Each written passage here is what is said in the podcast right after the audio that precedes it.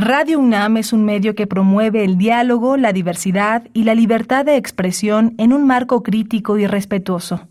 Los comentarios expresados a lo largo de su programación reflejan la opinión de quien los emite, mas no de la radiodifusora.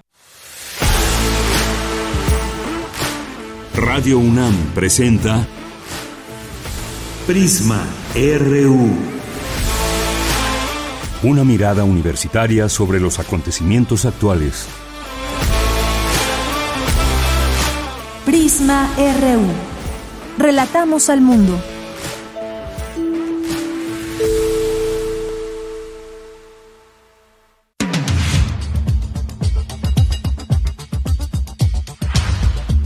Muy buenas tardes, gracias por acompañarnos en Prisma RU. Estamos iniciando, estamos en vivo desde Adolfo Prieto número 133, lugar de nuestras instalaciones de Radio UNAM y el programa es Prisma RU. Gracias por su atención, por su sintonía. Le damos la más cordial bienvenida para que nos acompañe en este espacio informativo del quehacer universitario y también del análisis de México y del mundo. Yo soy Deyanira Morán y en nombre de todo el equipo les saludamos y le invitamos a que se quede con todo este equipo Nuestras redes sociales de comunicación con usted son arroba PrismaRU en Twitter y PrismaRU en Facebook. Pues el día de hoy vamos a platicar de varios temas. Uno de ellos, uno de ellos tiene que ver con lo que ayer adelantábamos justamente hablar de esto, al análisis sobre lo que sucedió, estos hechos ocurridos en Nuevo Laredo, Tamaulipas, el domingo, en los que fallecieron cinco personas y una más resultó herida como consecuencia del uso de la fuerza letal por parte de elementos de la Secretaría de la Defensa Nacional. Hay reacciones ya de la propia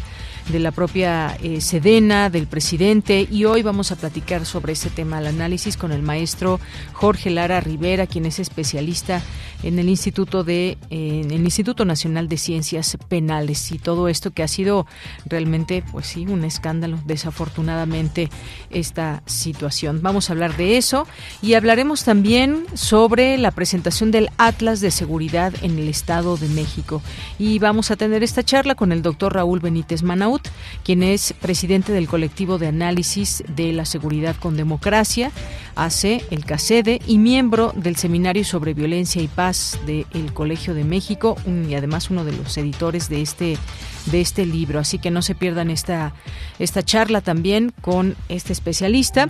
En nuestra segunda hora vamos a invitarles a dos cursos de cine. Uno que es Encuentros, Cine y Derechos Humanos y el otro Historia del Cine Mexicano durante el presidencialismo.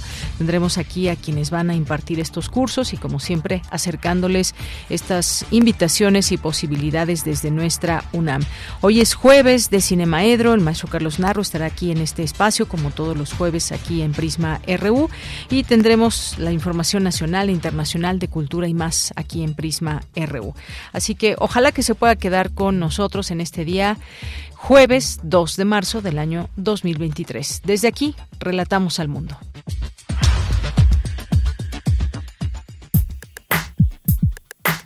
Relatamos al mundo. Relatamos al mundo.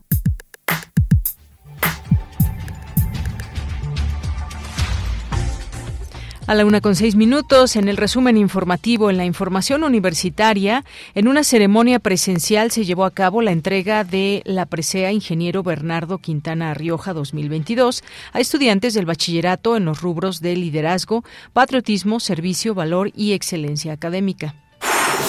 Zoraida García Castillo asume la dirección de la Escuela Nacional de Ciencias Forenses para el periodo 2023-2027.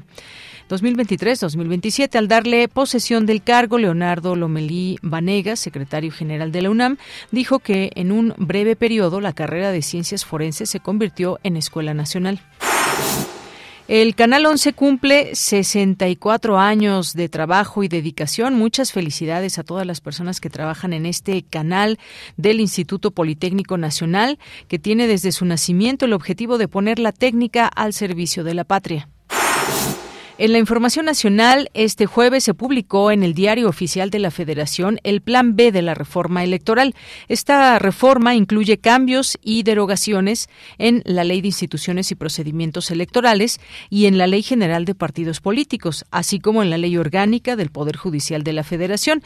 También se expide la Ley General de los Medios de Impugnación en materia electoral.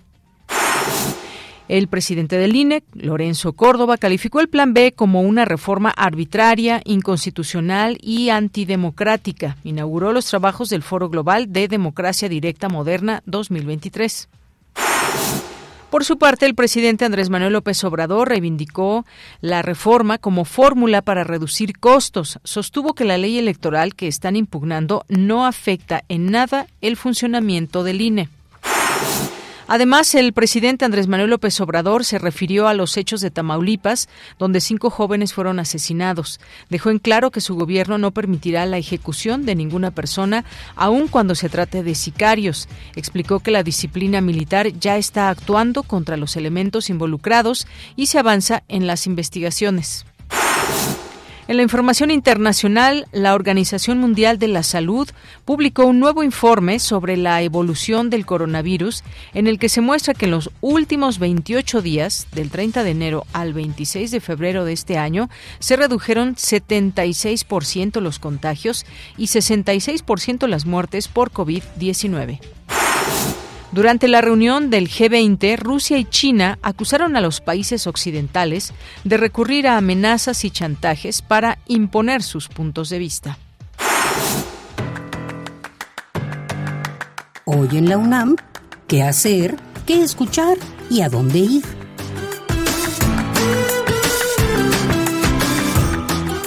Hoy es jueves de Gaceta UNAM y en su portada nos presenta el tema Ciudadanía Universitaria, exposición bajo la curaduría y ejecución de un grupo multidisciplinario de la Facultad de Arquitectura de la UNAM y que forma parte del programa 1570, Ciudad Universitaria. Esta exposición es el proyecto de imagen, mensaje y gráfica para la Universidad Nacional que generará identidad y pertenencia para el segundo trimestre de 2023. La exposición Ciudadanía Universitaria estará disponible del 4 de marzo al 30 de junio de 2023 en la sala principal del Museo Universitario de Ciencias y Arte, MUCA. Radio UNAM realiza una cobertura especial de la edición número 44 de la Feria Internacional del Libro del Palacio de Minería. En este espacio sonoro se difunden los principales eventos que componen dicha feria, como los homenajes a autores recordados, las presentaciones de las novedades de la industria editorial, la exposición de los temas abordados en las diversas mesas redondas y conferencias, así como un repaso por los diferentes géneros periodísticos, literarios y académicos que se ofrecerán. La cobertura especial de Radio UNAM de la edición número 44 de la Feria Internacional del Libro del Palacio de Minería se transmite de jueves a domingo de 17 a 19 horas por el 96.1 de FM. La necesidad de un trasplante de hígado y el descubrimiento de un antiguo secreto pondrán en riesgo la vida de Asís. Esta es la premisa de la cinta Un hijo, que se proyectará hoy, en punto de las 18.30 horas, en el cinematógrafo del Chopo. Consulta la cartelera completa en las redes sociales y el sitio oficial de la Filmoteca de la UNAM. No olvides llevar tu cubrebocas.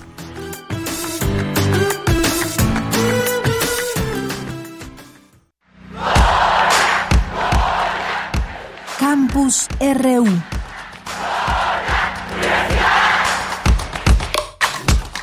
Entramos a nuestro campus universitario de este día 2 de marzo y el día de ayer, justo cuando terminábamos el informativo, salió un comunicado de nuestra universidad que le leo en este momento y dice así, ante la resolución emitida por el Juzgado Quinto de Distrito en materia administrativa que concedió la suspensión definitiva en el juicio de amparo promovido por la quejosa sobre la apropiación indebida de su tesis de licenciatura, la Universidad Nacional Autónoma de México informa lo siguiente. Por supuesto, nos referimos a este tema de eh, esta investigación sobre plagio de Yasmín Esquivel.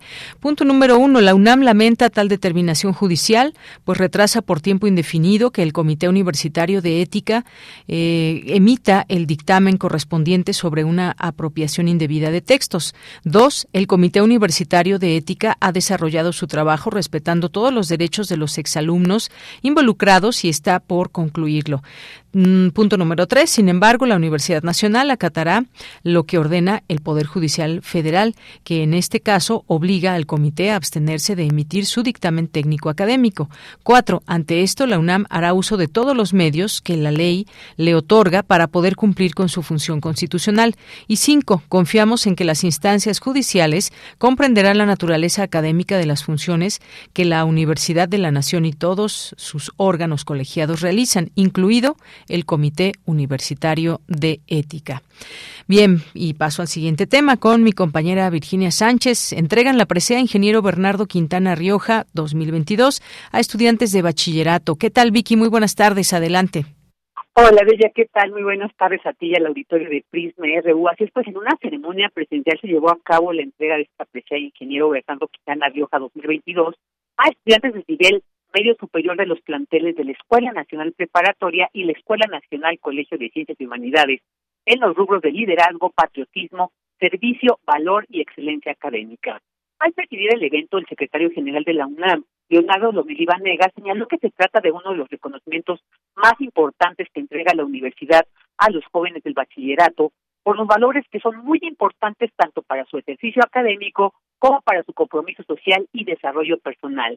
Asimismo, dijo, se trata de una presea que lleva el nombre de un gran universitario mexicano y uno de los grandes constructores de empresas e instituciones en el siglo XX que le dieron prestigio a la ingeniería mexicana más allá de nuestras fronteras.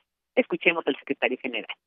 Y qué bueno que podamos exaltar los ejemplos de distinguidos universitarios egresados de esta Universidad Nacional, como un ejemplo también a la juventud en momentos en los que por desgracia se hace la apología de trayectorias que no han tenido esa limpieza, esa honestidad, ese valor y ese compromiso social. Por eso es tan importante recordar a los universitarios distinguidos, a los que han construido instituciones y a los que han construido empresas que han impulsado durante años el desarrollo del país y que lo han hecho también ganando un reconocido prestigio a la ingeniería mexicana y, por supuesto, a la Universidad Nacional Autónoma de México. En tanto, Germán Álvarez Díaz de León, director general de Orientación y Atención Educativa de la UNAM, aseguró que dicha presea se entrega desde hace 32 años y distingue a los Pumas más jóvenes que con sus valiosos ejemplos y actitudes representan fielmente el espíritu solidario y de servicio característico de esta institución.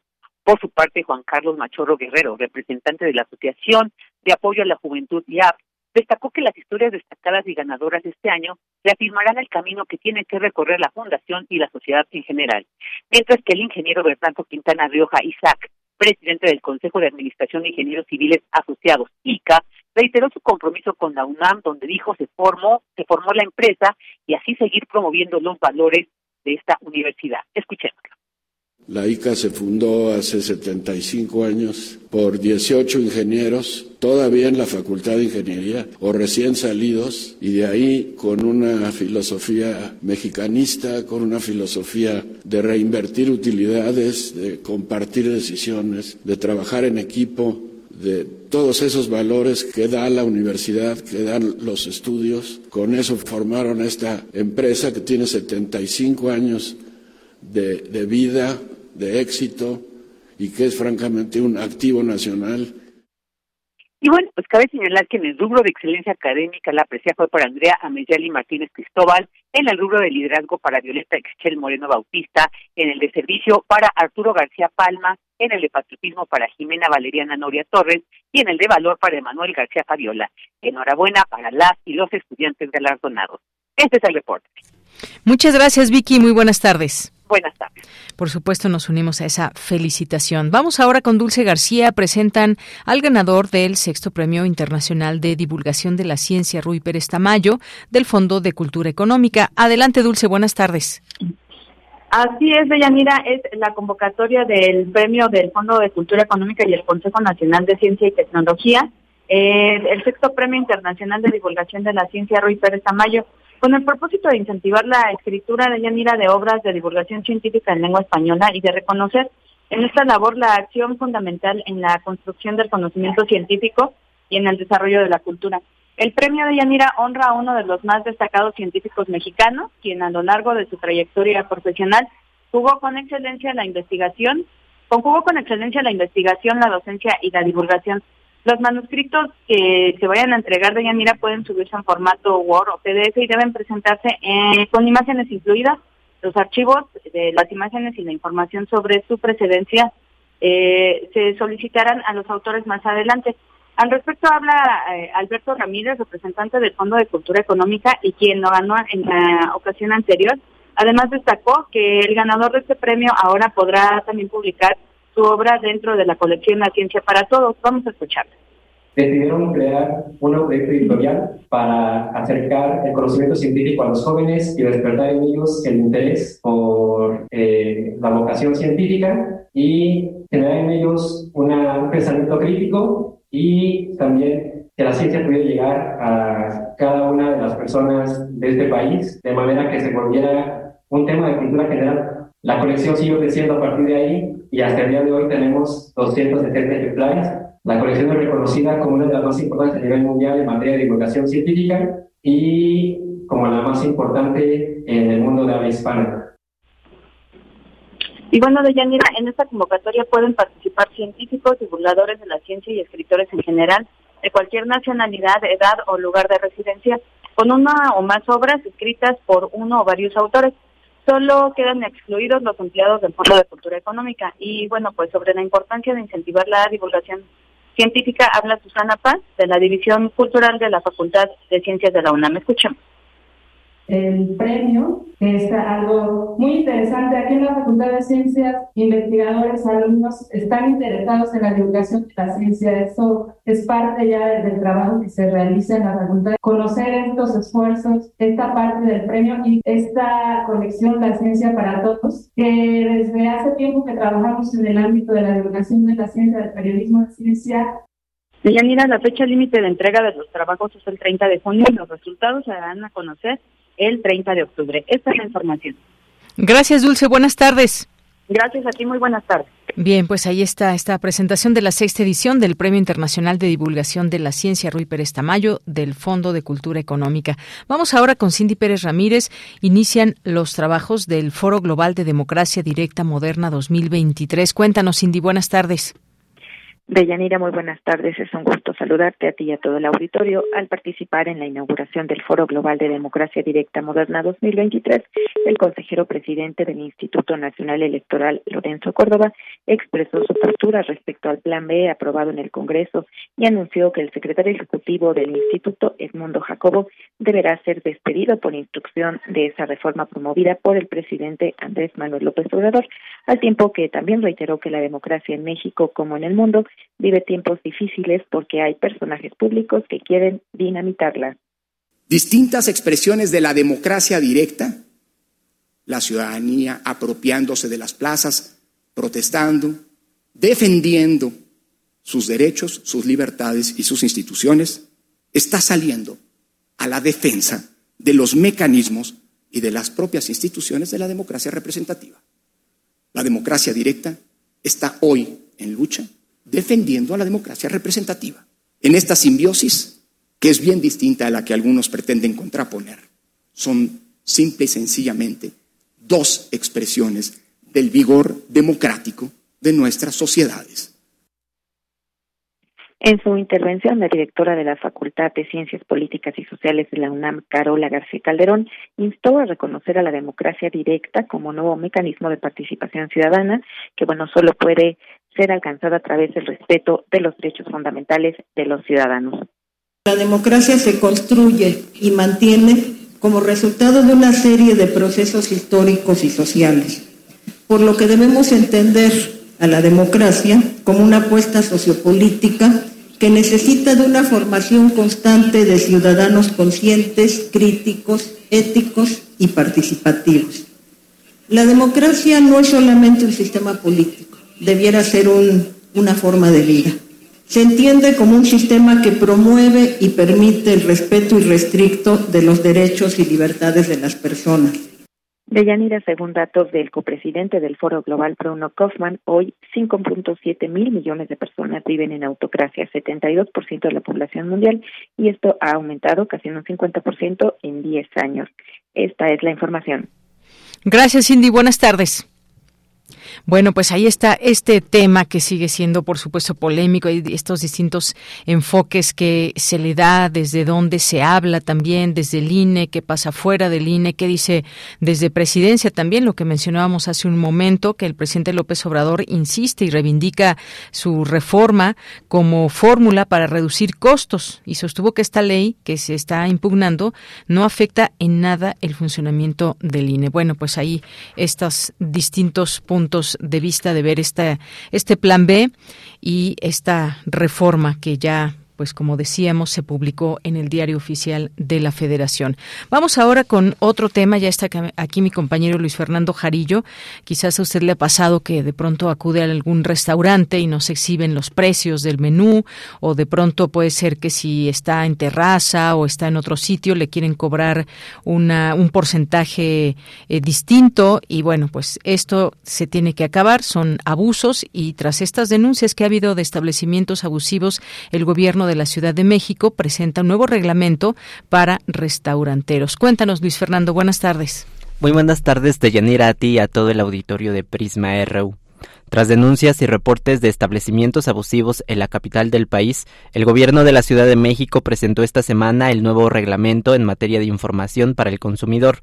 El objetivo es que en los restaurantes de la demarcación no se cometan malas prácticas como cobros adicionales en los alimentos y servicios.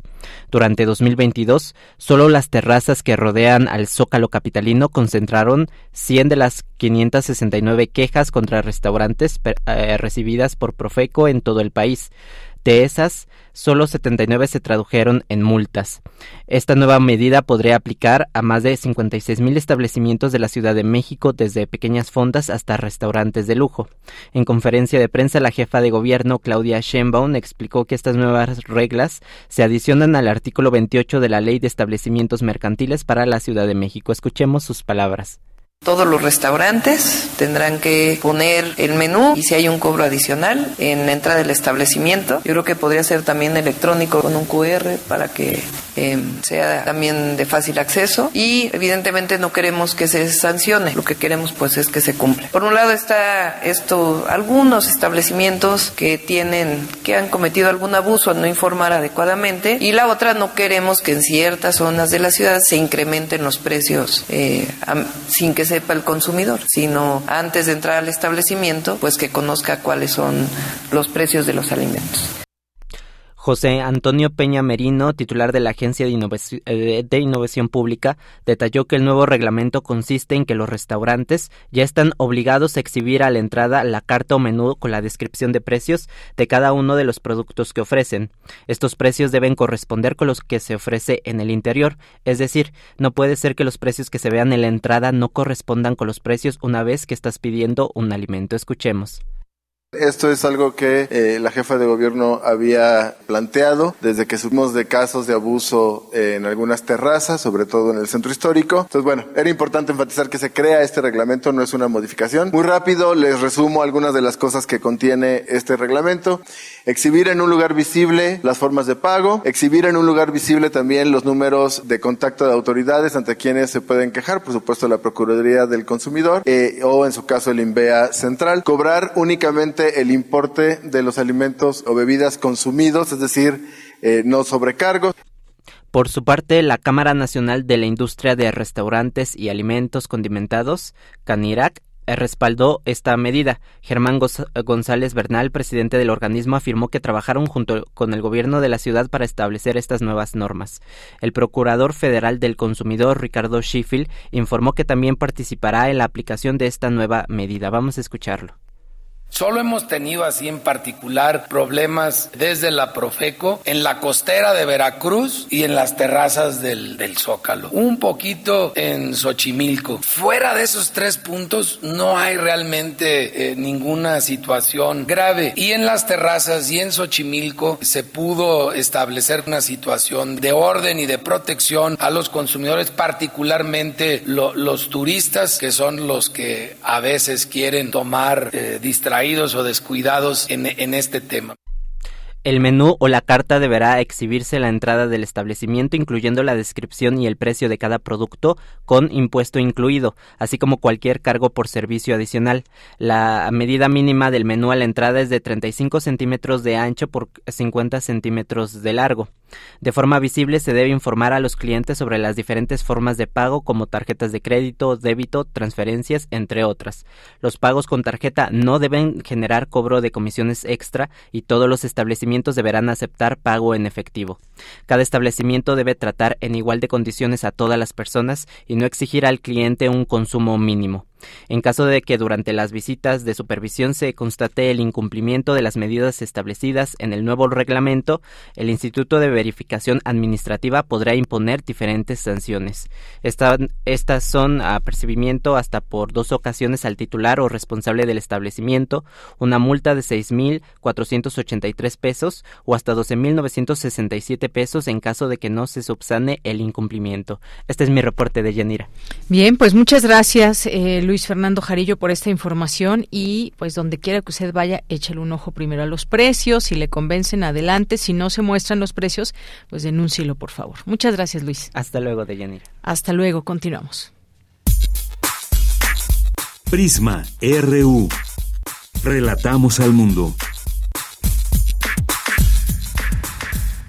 Bien, vamos ahora a este tema que vamos a abordar. El presidente López Obrador se pronunció sobre la masacre de cinco personas en Nuevo Laredo, Tamaulipas, reclamando que su administración no puede, no puede permitir las ejecuciones solo por tratarse de supuestos sicarios, así como reiteró que las autoridades militares colaboran en la investigación para sancionar a posibles responsables. Hablemos de este tema, en, ya está en la línea telefónica el maestro Jorge Lara Rivera quien es especialista del Instituto Nacional de Ciencias Penales y es especialista en temas de seguridad. Maestro Jorge, buenas tardes, bienvenido. ¿Qué tal, Yanira? Muy buenas tardes, con mucho gusto a la orden. Muchas gracias.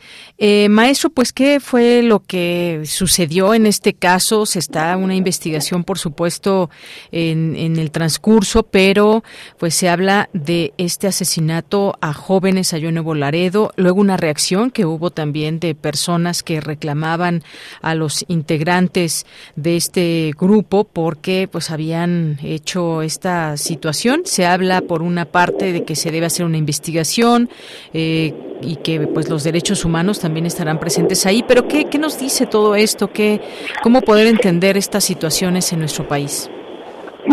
Sí, Deyanira, este, este episodio es muy triste, muy lamentable y sobre todo nos, nos indica que después de 20 años no hemos aprendido la lección de cómo es que tiene que trabajar eh, el aparato mexicano en materia de seguridad y justicia precisamente para poder realizar las funciones sin que se acuda al uso excesivo de la fuerza, al uso letal de la fuerza, especialmente por Fuerzas Armadas, por soldados. Se ha venido advirtiendo una y otra vez que la militarización ha estado avanzando como nunca en la vida pública del país, dándole atribución a los soldados, que lo que saben hacer es justamente esto, Vamos, nadie puede llamarse a sorpresa. Los soldados están entrenados para hacer justo lo que hicieron. Sí, y por eso es que se han hecho las advertencias de que no es el camino correcto para poder hacer valer el orden, la ley, eh, el Estado de Derecho. Si se trató acaso de una flagrancia, hay una ley de uso de la fuerza que fue una exigencia de la sociedad civil, que fue una exigencia de la comunidad internacional, de los especialistas en derechos humanos, y tal parece pues que eh, la ley y los protocolos no existen. En realidad existen, lo que no lo que no tenemos es justamente cuerpos policíacos bien preparados para prevenir, para atender, para incluso eh, eh, actuar con este tipo de acontecimientos como el que hubo y que ahora el presidente pues eh, eh, seguramente dirá muchas cuestiones pero en los hechos quien ha puesto y dispuesto el contexto normativo para que esto lamentablemente suceda y de que no haya garantías de que esto no vuelve a suceder, pues ha sido el mismo jefe del Ejecutivo. Bien, pues sí, varias cosas aquí a la reflexión. Usted dice no hemos aprendido esta lección y uno justamente se pregunta inmediatamente eh, qué hay del actuar de las Fuerzas Armadas, de los protocolos que se deben de seguir. Desafortunadamente no es la primera vez que pasa esto en México en distintos eh, momentos y hoy también en este eh, sexenio desafortunadamente pues nos preguntamos sobre la preparación de las Fuerzas Armadas y pues la reacción que se puede tener ante una situación que se puede salir quizás de, de un eh, contexto de orden y demás. Eh, ¿Cuál es este contexto que había? Había, se supone que iban a atender alguna situación ahí de, violencia y demás. Hay un video incluso que también eh, está en redes sociales que se muestra a pobladores enfrentarse posteriormente a militares armados y, reclamando, por supuesto, estos actos de violencia que habían generado y pues ante lo que el secretario de la Defensa, Luis Crescencio Sandoval, pues dijo que el actuar de las Fuerzas Armadas se produjo después de que personal del ejército fuera a investigar un hecho de violencia. Vaya, se trata de dar estas distintas explicaciones. El caso es que hay cinco personas muertas y no tenemos todavía el término de esta investigación, pero pues eh, se tiene conocimiento hasta donde se sabe que eran pues jóvenes que estaban en esta en esta camioneta y que incluso por ahí circuló un video que fue resultó ser falso donde supuestamente vendrían armados estos estos jóvenes. ¿Qué tanto, cómo ha visto también este tema de la información, de, del fluir de la información? Bueno, estamos en, los días eh, siguientes. eh, hay que ser muy cuidadosos en las distintas versiones, incluida la versión oficial. Eh, estamos ante lo que jurídicamente pudiera entenderse como un acto de, de una eventual flagrancia está por confirmarse de que hubiese algún tipo de riesgo o incluso un delito en flagrancia. Pero a ver, inclusive en una flagrancia o en una situación de riesgo, eh, existen las, eh, los protocolos y el entrenamiento que reciben elementos policíacos para poder discernir el uso de la fuerza, las reglas de involucramiento con los eh, particulares la realización de comandos para inhabilitar o, o, conjurar eh, esquemas de amenaza, de riesgo, de peligro para, para las personas particulares y para ellos mismos. Es decir, estamos viendo que no se aplicó y, e insisto, los militares hicieron lo que saben hacer, que es abatir al supuesto enemigo y por eso es que se ha insistido innumerables ocasiones. No es buena idea que los militares sean policías, a menos de que pasen por un proceso eh, arduo, profesional, de conversión, de reconversión policíaca, que es dejar a un lado eh, sus reflejos eh, castrenses y ponerse en esquemas de aplicación de la ley Vamos a poner un ejemplo. Un militar está, eh, está digamos, eh, entrenado para obedecer órdenes. Su pensamiento en un momento dado es binario, es un sí o un no. Y en ese sentido actúan.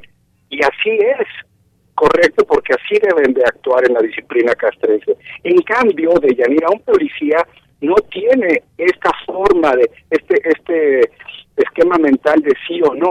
El policía tiene la responsabilidad de usar su criterio en el momento, en el momento de los hechos, de tener varias opciones de acción, eh, anteponiendo la seguridad, anteponiendo la, la restricción del uso de la fuerza, la generación de mecanismos de inhibición de las amenazas posibles.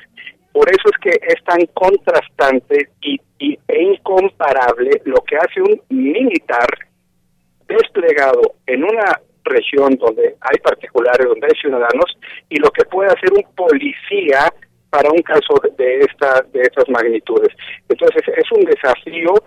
Yo de verdad pues lamento mucho la pérdida de vidas humanas de quien sea. Hoy el presidente incurrió en una conducta que se llama eh, revictimización porque incluso eh, caracterizó a las víctimas como sicarios.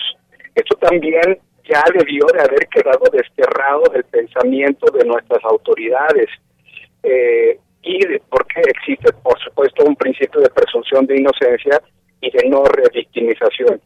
Eh, y yo lo que pues puedo considerar es que este, este episodio tan triste, lamentable, pueda servir para que quienes hoy están tomando decisiones, hoy están haciendo las leyes que hacen que la militarización avance, pues se tomen un momento para reflexionar y muy probablemente pues que se tengan de, que cambiar las decisiones. Bien, algo justamente también que menciona en todo este marco el presidente es que no debe haber impunidad para nadie o que no hay impunidad para nadie y no se permite la violación de los derechos humanos en su gobierno y que se tiene que hacer la investigación incluso que ya se está procediendo de acuerdo a la disciplina militar es lo que agregó respecto al caso que pues se ha desatado de quejas por parte de defensores de derechos humanos. Esta es otra de las respuestas que que menciona en este marco que no debe haber impunidad para nadie.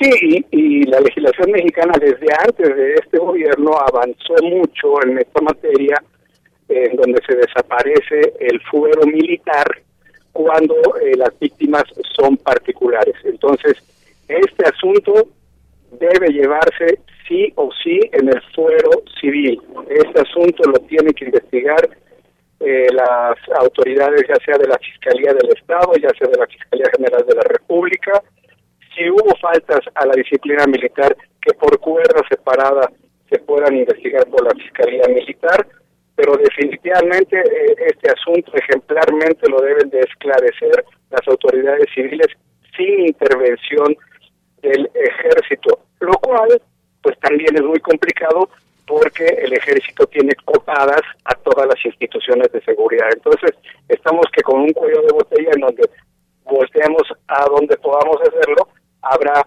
eh, eh, influencia del ejército, lo cual pues muy probablemente incida en, en que la investigación pues no se realice con la transparencia que se requiera.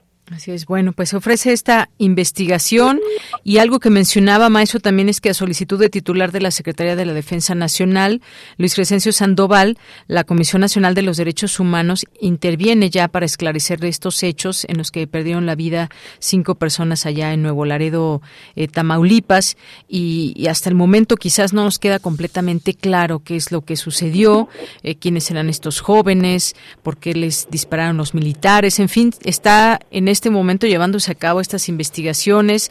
Usted dice hay una especie de cuello de botella en, en esta información que va surgiendo, pues veremos, todavía está en desarrollo, digamos, todo esto para saber, pues digamos, de manera clara y contundente qué fue lo que sucedió.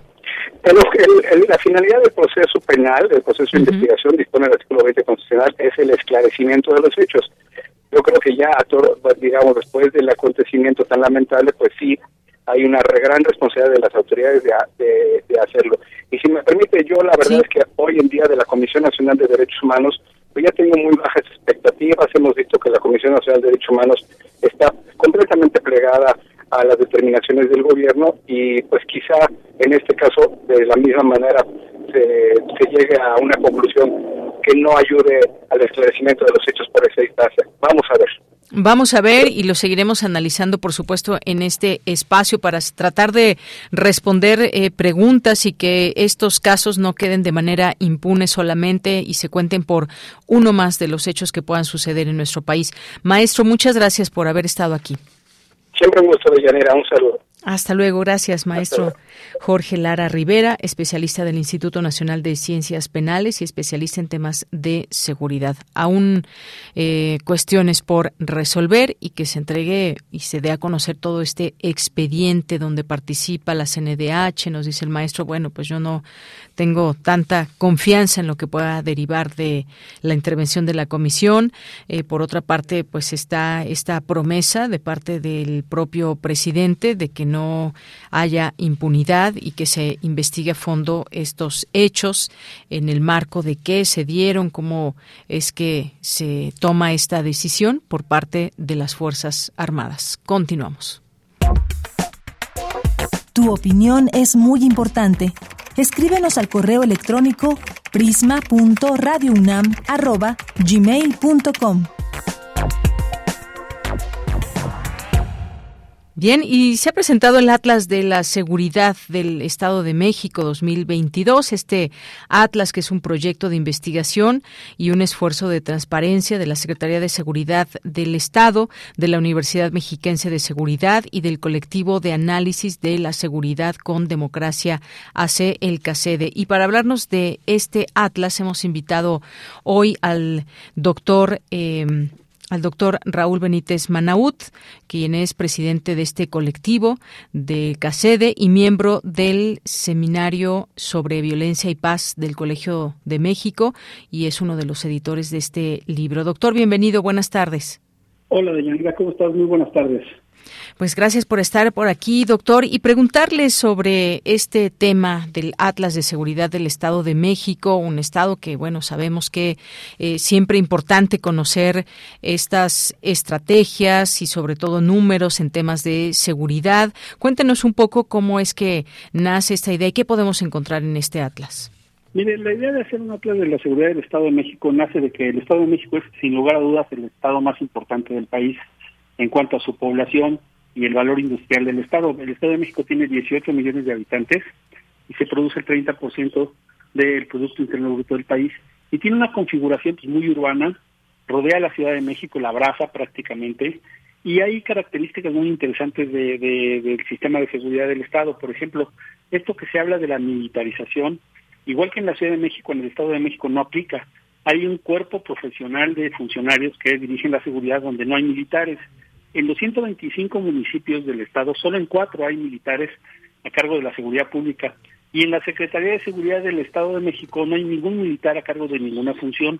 Entonces esto habla de que hay una gestión muy profesional de la seguridad en el Estado, además de que es el Estado que tiene más vasos comunicantes, vías de comunicación, autopistas federales y autopistas eh, municipales, este, que comunican todo el Estado como un aparato eh, interconectado muy interesante incluso interconectado con la Ciudad de México.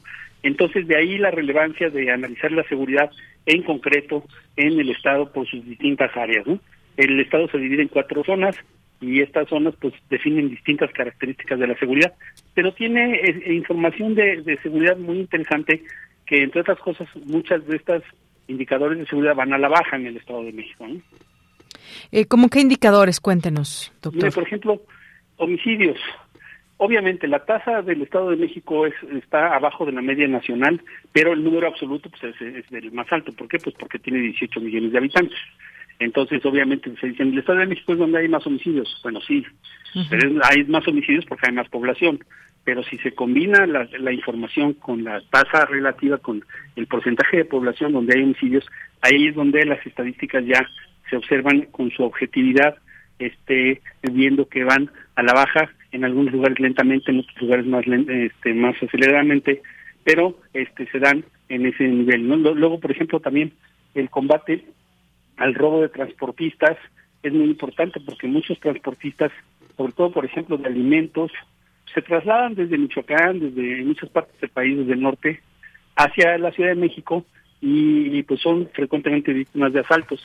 En el Estado de México, junto con la ciudad, se han implementado operativos de seguridad que han evitado el robo a los transportistas en un porcentaje muy importante. Entonces sí hay estrategias profesionales que han logrado indicadores positivos en la seguridad. Bien, nos habla de estos indicadores, por ejemplo, en el caso de homicidios y demás. Hay también estos índices de pronto que se dan a conocer, por ejemplo, desde el INEGI, la percepción de inseguridad. Cuando alguien habla del Estado de México, y no me refiero a todo el Estado de México, algunos específicamente municipios, pues dan cuenta de pronto de una inseguridad que percibe la gente desde viajar, por ejemplo, en una combi del transporte público, que pueden ser asaltados. Esto que usted mencionaba de los transportistas. Hay otro otro tema pues lacerante que son los feminicidios en el Estado de México. ¿Cómo ir entendiendo todo esto en este en este marco, doctor?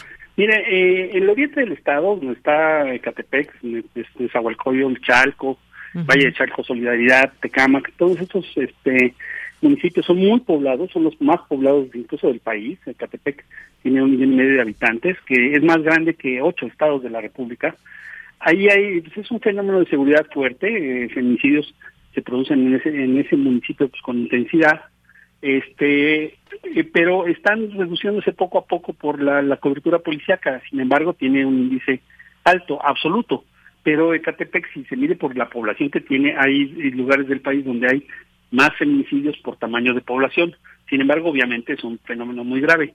Ahora bien, este los asaltos, por ejemplo, a los trabajadores, en, eh, en el norte del estado, en el camino hacia Pachuca, cerca del aeropuerto Felipe Ángeles, es un lugar de, de alto asalto a, trabajadores en combis, en, transportes en esto, pero en el Estado de México, igual que en la ciudad, se ha puesto una cobertura de cámaras pues muy muy grande que han ido eh, golpeando a este delito en, en muchas partes y sobre todo en las vías de comunicación más importantes. ¿no?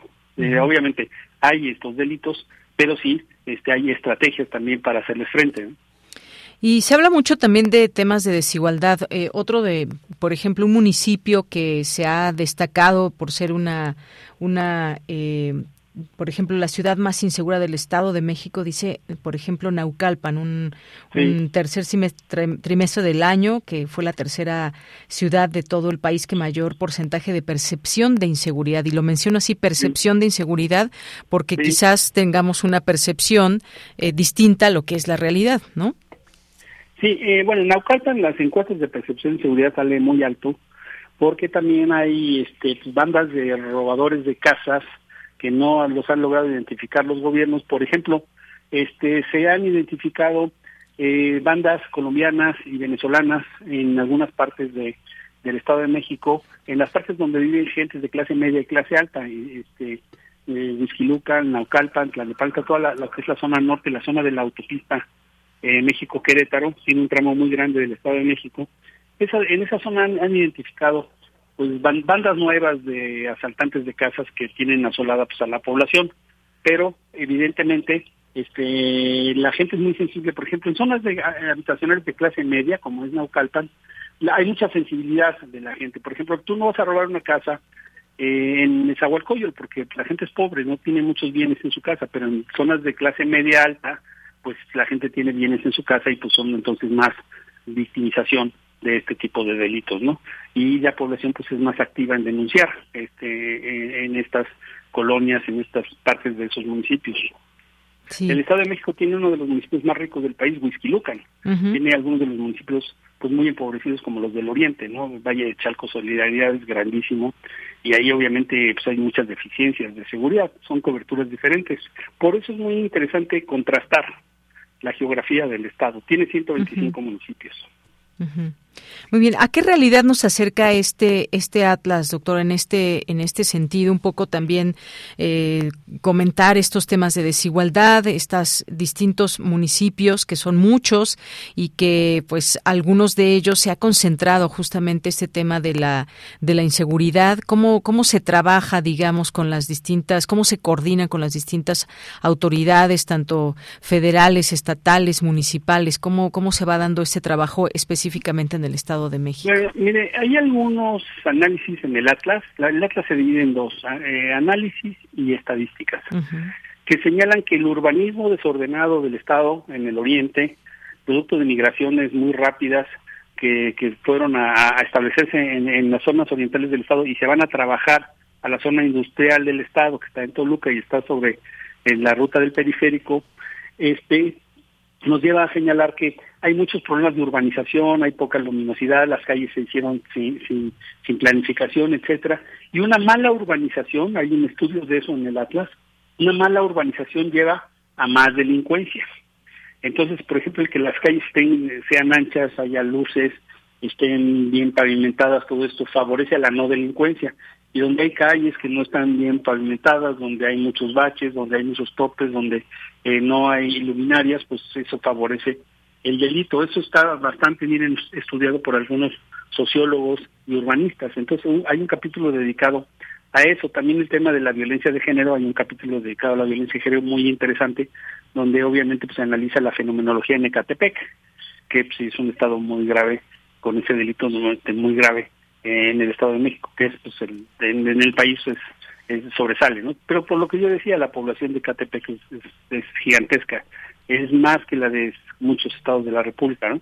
Pero es un contraste, el Estado de México tiene muchos avances, tiene problemas, tiene problemas de gestión, de planificación urbana en, esos municipios del oriente, este y, es un mosaico porque eh, solo para hacer una comparación, el Estado de México tiene el mismo territorio que el país llamado El Salvador, tiene 22 kilómetros cuadrados, pero tiene tres veces más población, pero tiene cinco veces menos policías que El Salvador por población, y El Salvador está plagado de delincuencia. ¿no?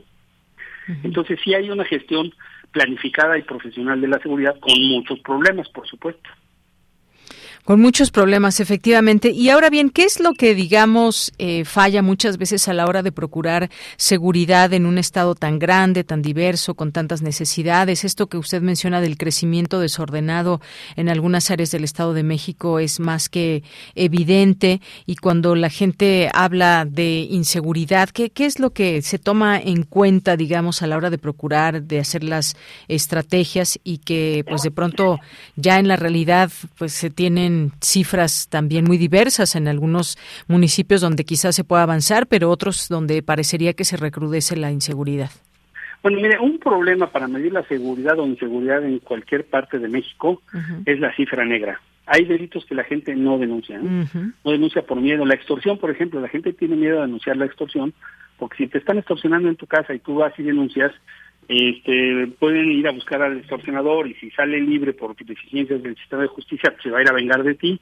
Entonces la gente es muy, muy miedosa, con toda la razón, este, de denunciar algunos delitos. Entonces, eh, muchos delitos tienen cifra negra muy, muy, muy separada de la cifra real, pero las estadísticas pues solo se pueden capturar de, las, de los informes oficiales que hay en el sistema eh, Nacional de Seguridad Pública, los que, los que publica la Secretaría de Seguridad y Protección Ciudadana Nacional, y, eh, entonces ver dónde hay un acercamiento a la cifra real, a la, a, la realidad que es cifra negra. Por ejemplo, las mujeres tienen mucho miedo de denunciar delitos, porque son vulnerables, las mujeres son vulnerables en esto, y sobre todo en municipios pues con condición más de gente trabajadora, gente trabajadora que por lo demás el trabajador varón se va a trabajar a la fábrica desde las 6 de la mañana y quedan municipios en manos de las mujeres.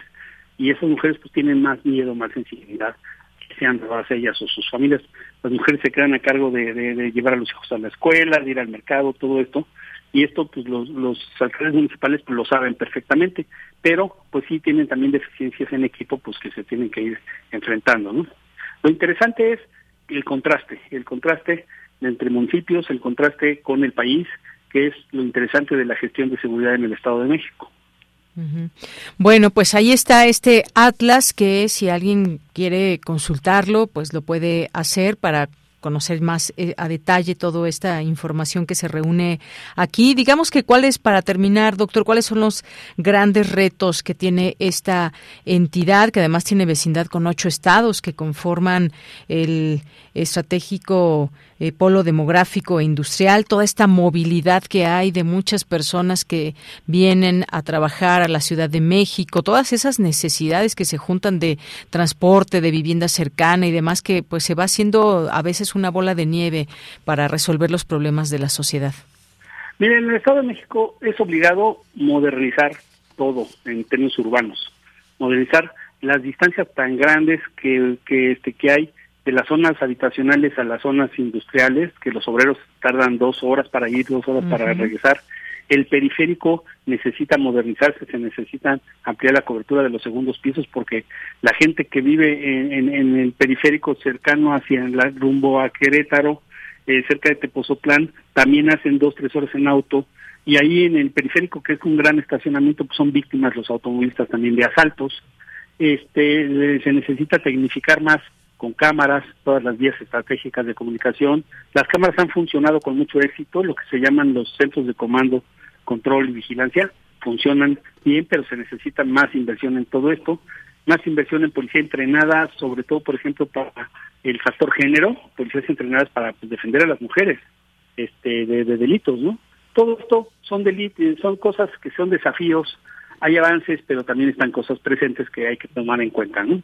Muy bien, pues muchas gracias, doctor. Gracias por hacernos este, pues este análisis de la seguridad en el Estado de México y máxime que este año hay elecciones en este estado y pues seguramente encontraremos también muchas, muchas eh, propuestas, ofertas, digamos, por decirlo de alguna manera, que nos darán candidatas, candidatos en esta entidad y habrá que analizarlas muy bien y sobre todo detenernos en este tema de la seguridad. Muchas gracias.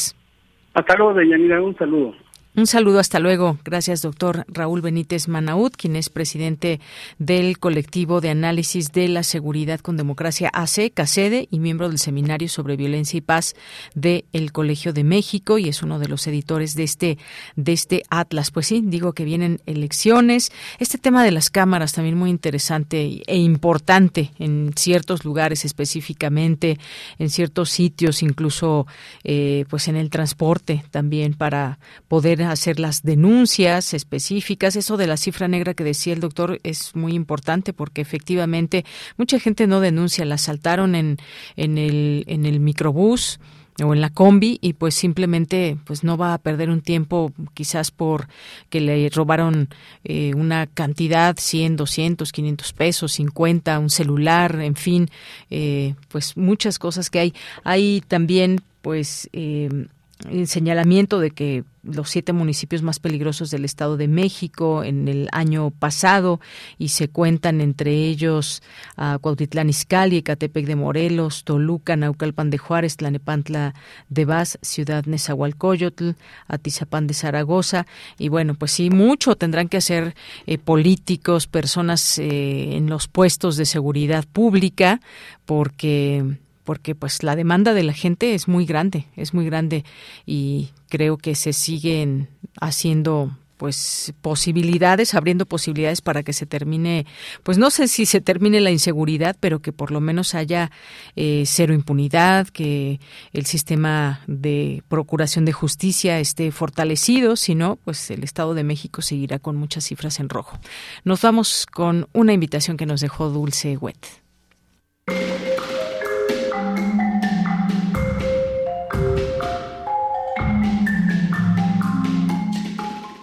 Buenas tardes amigos de Melomanía, los invito a dos conciertos. Soy Patricia Moya, compositora.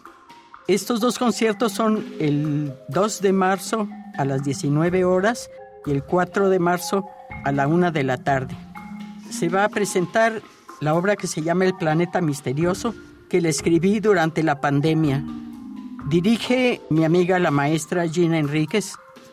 Se me ocurrió imaginar una historia en cuatro partes sobre dos planetas, el planeta COVID y el planeta Tierra, que finalmente se pelean. Hay muchos muertos y todo así como hubo en la pandemia y al último hay un poco de esperanza y la historia acaba bien. Ese es en pocas palabras lo que se me ocurrió y lo que me ayudó a hacer eh, esta música. No lo olviden, 2 y 4 de marzo en la sala del auditorio del Politécnico que se llama Jaime Torres Bodet, el queso que le dicen. Muchas gracias, nos vemos pronto.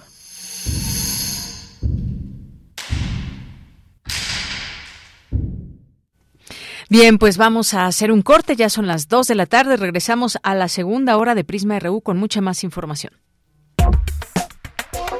Tu opinión es muy importante. Escríbenos al correo electrónico prisma.radiounam@gmail.com.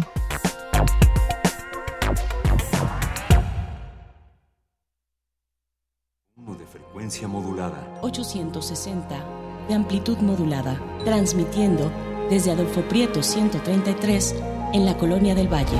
Escúchenos en nuestra página web radio.unam.mx.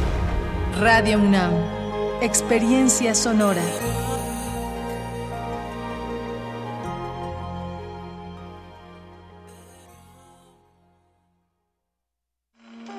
Páginas por conocer, portadas por juzgar, voces de las cuales aprender y palabras por descubrir. Ya es ese momento del año otra vez. Radio UNAM te invita a escuchar sus transmisiones especiales de la Feria Internacional del Libro del Palacio de Minería. Cuatro días a la semana de novedades editoriales. Escúchalas los jueves, viernes, sábados y domingos del 23 de febrero al 5 de marzo a las 17 horas por el 96.1 de FM. Dos horas para leer por los oídos. Radio UNAM. Experiencia sonora. Bye. ¿Sabes qué le da valor a nuestra democracia? Nuestra participación. Participa para que juntos elijamos libremente y con transparencia quienes nos gobiernan. Participa para exigir resultados. Participa para seguir promoviendo el respeto y defensa de las mujeres, para que cada vez haya más ocupando cargos públicos. Participa, defendamos nuestra democracia y el voto libre y México tenga un mejor futuro, porque eso es lo que queremos las y los mexicanos. Mi INE es valioso, porque nos incluye y nos une.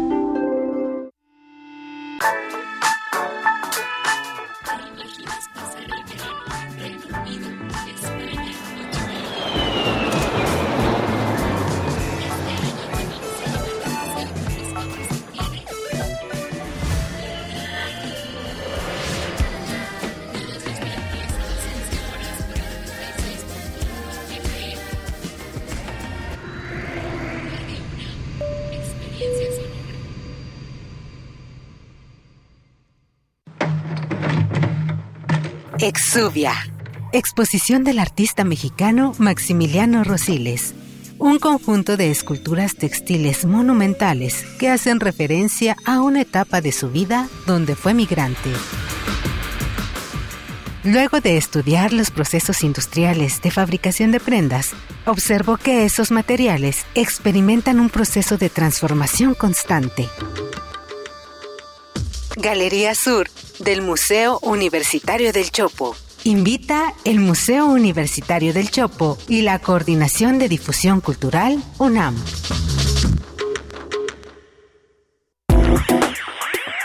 Queremos escuchar tu voz. Síguenos en nuestras redes sociales.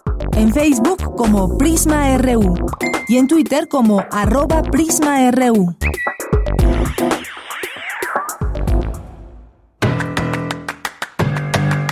Mañana en la UNAM, ¿qué hacer? ¿Qué escuchar? ¿Y a dónde ir? Fundación UNAM y el Palacio de la Autonomía organizan el Café y Chocolate Fest, que contará con diversas actividades como catas de café, emociorama, talleres, sesiones de música y una ceremonia del cacao. El café y Chocolate Fest se llevará a cabo el 4 y 5 de marzo de 11 a 20 horas en el Palacio de la Autonomía ubicado en calle Licenciado Primo de Verdad, número 2, Centro Histórico de la Ciudad de México. La entrada es libre y el aforo limitado.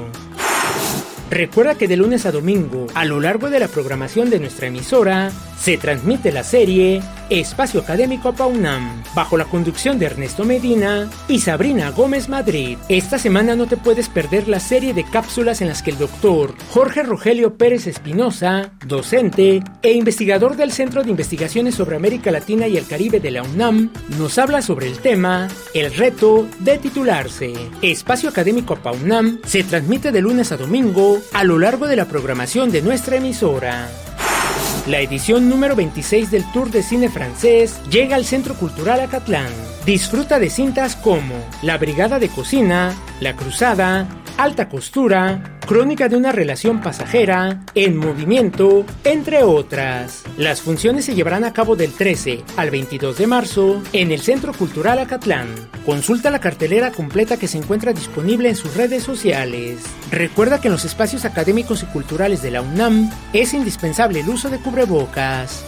Para Prisma RU, Daniel Olivares Aranda.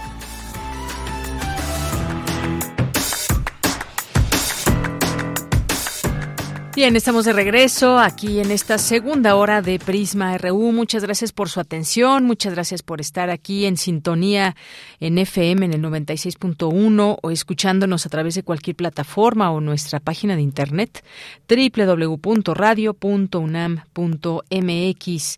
Muchas gracias a las personas que se están dando cita en el Twitter y en el Facebook y que nos hacen llegar sus comentarios.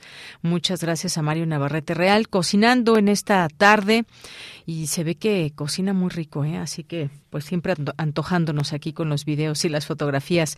Jorge Morán Guzmán nos dice ya era muy necesario contar con el reglamento que obliga a restaurantes a colocar en la entrada el menú con precios reales del servicio, más aún para el turismo. Sí, de pronto se da cada situación que ya hemos visto, reclamos que han que han salido incluso en distintos medios sobre precios que se que pues se exageran o simplemente por sentarte quizás en una terraza y viendo el zócalo de la Ciudad de México y demás, han abusado, han abusado mucho. Ojalá que eso se termine, porque, pues, además de ser un abuso, pues trae muy mala eh, experiencia para los comensales, para las personas que acuden a estos lugares que generan eh, generan recursos para los restaurantes, los lugares y estos pues no cumplen con todas las de la ley. Gracias Jorge.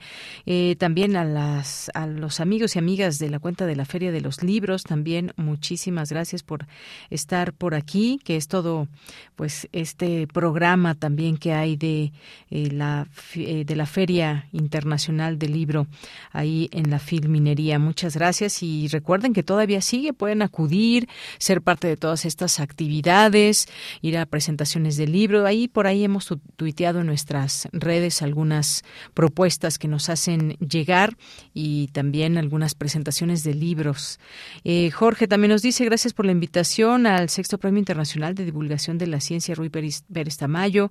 Saludos a todos. También nos dice pasará con el caso Esquivel. Pues ya veremos qué pasará con este caso, Jorge. Por lo pronto, pues ahí la postura que damos a conocer siempre de nuestra universidad. Amigas y amigos del PUICUNAM, les mandamos saludos y nos dicen, recuerden poder encontrar el libro Voces del Liderazgo Indígenas en México con descuento especial en el módulo del libro UNAM de la Filminería. También pueden encontrarlo en la red de librerías de la UNAM. Pues aquí, muchas gracias a nuestras amigas y amigos del PUICUNAM.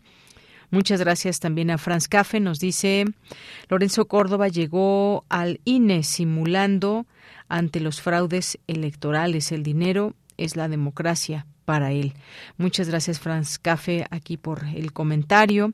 Eh, Abelina Correa, David Castillo Pérez, César Soto nos dice ante la circunstancia de la suspensión definitiva del caso Esquivel y del Comité de Ética de la UNAM, deben eh, interponer los recursos procesales para que resuelva el tribunal colegiado o quizás la facultad de atracción de la Suprema Corte de Justicia. Muchas gracias, César.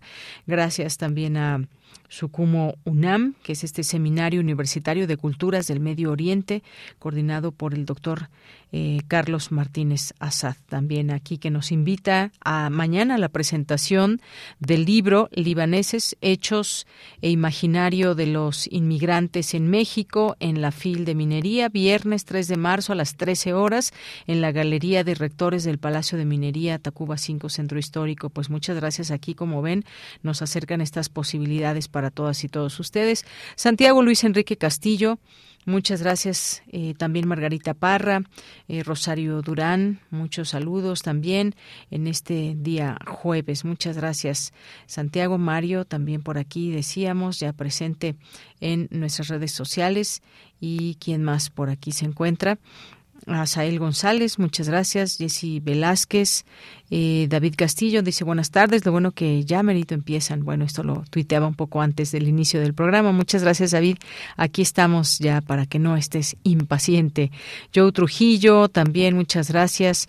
Y a todas las personas que se sumen, sumen sus voces aquí en nuestras redes sociales. José Ramón Ramírez también ya llegó. muchas gracias y muy buenas tardes. Edgar Bennett, que nos manda saludos también. Edgar, muchísimas gracias. Y le seguimos aquí leyendo. Mientras tanto, nos tenemos que ir a la información con mi compañera Cristina Godínez. Zoraida García Castillo asume la dirección de la Escuela Nacional de Ciencias Forenses para el periodo 2023-2027. Adelante, Cristina. Hola, ¿qué tal, Deyanira? Un saludo para ti y para el auditorio de Prisma RU. Al darle posesión de la nueva responsabilidad académica, el secretario general de la UNAM, Leonardo Lomelí Vanegas, recordó que la carrera de ciencia forense se creó en la Facultad de Medicina en 2013, siendo director de la misma Enrique Graue. Durante esa administración y la del actual director, Germán Fajardo Dolci, la carrera contó con el apoyo para que se convirtiera en escuela nacional lo que la convierte en la más joven de nuestra universidad. Por su parte, y al tomar posesión como directora, Zoraida García Castillo afirmó que en el proceso de creación de esta entidad han dibujado nuevos puentes y lazos de trabajo. También se han establecido compromisos y forjado las bases de una escuela que habrá de poner en alto a la UNAM en su incidencia social. García Castillo expuso que la creación de la escuela produjo grandes expectativas a nivel universitario y en el sector de justicia. También se espera que signifique un repunte de la universidad en la formación de científicos forenses, en la implementación de nuevos programas académicos que incluyan posgrados, especializaciones y educación continua, y para los profesionales del área que se encuentran en ejercicio. Deyanira Soledad Castillo es licenciada y maestra en Derecho por la UNAM. Obtuvo una especialización en argumentación jurídica por la Universidad de Alicante, España, y es doctor en Derecho por el Instituto de Investigaciones Jurídicas de la UNAM. Pertenece al Sistema Nacional de Investigadores Nivel 2. Fue coordinadora de la licenciatura en Ciencia Forense de la Facultad de Medicina de febrero de 2013 al 31 de diciembre de 2022. Este es mi reporte. Buenas tardes. Gracias, Cristina Godínez. Muy buenas tardes. Nos vamos ahora a la información internacional a través de Radio Francia. Relatamos al mundo. Relatamos al mundo.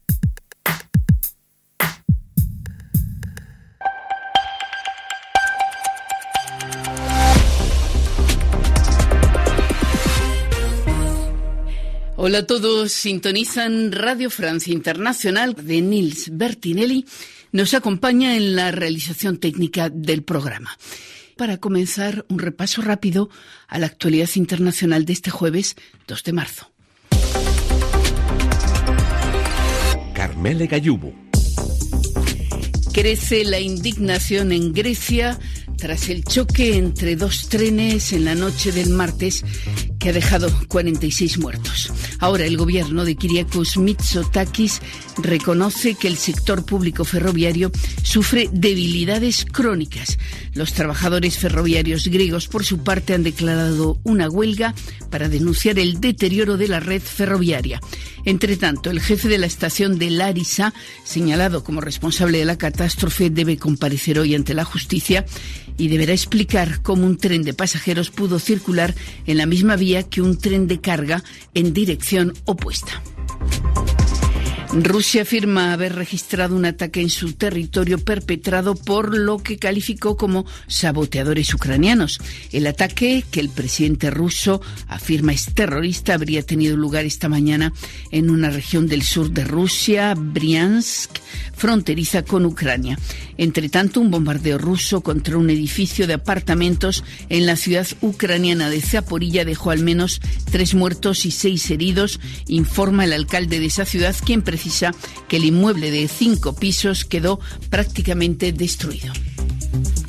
Y la guerra en Ucrania ha sido la manzana de la discordia del encuentro en Nueva Delhi, India, de los cancilleres del G20, que reúne a las principales economías del mundo.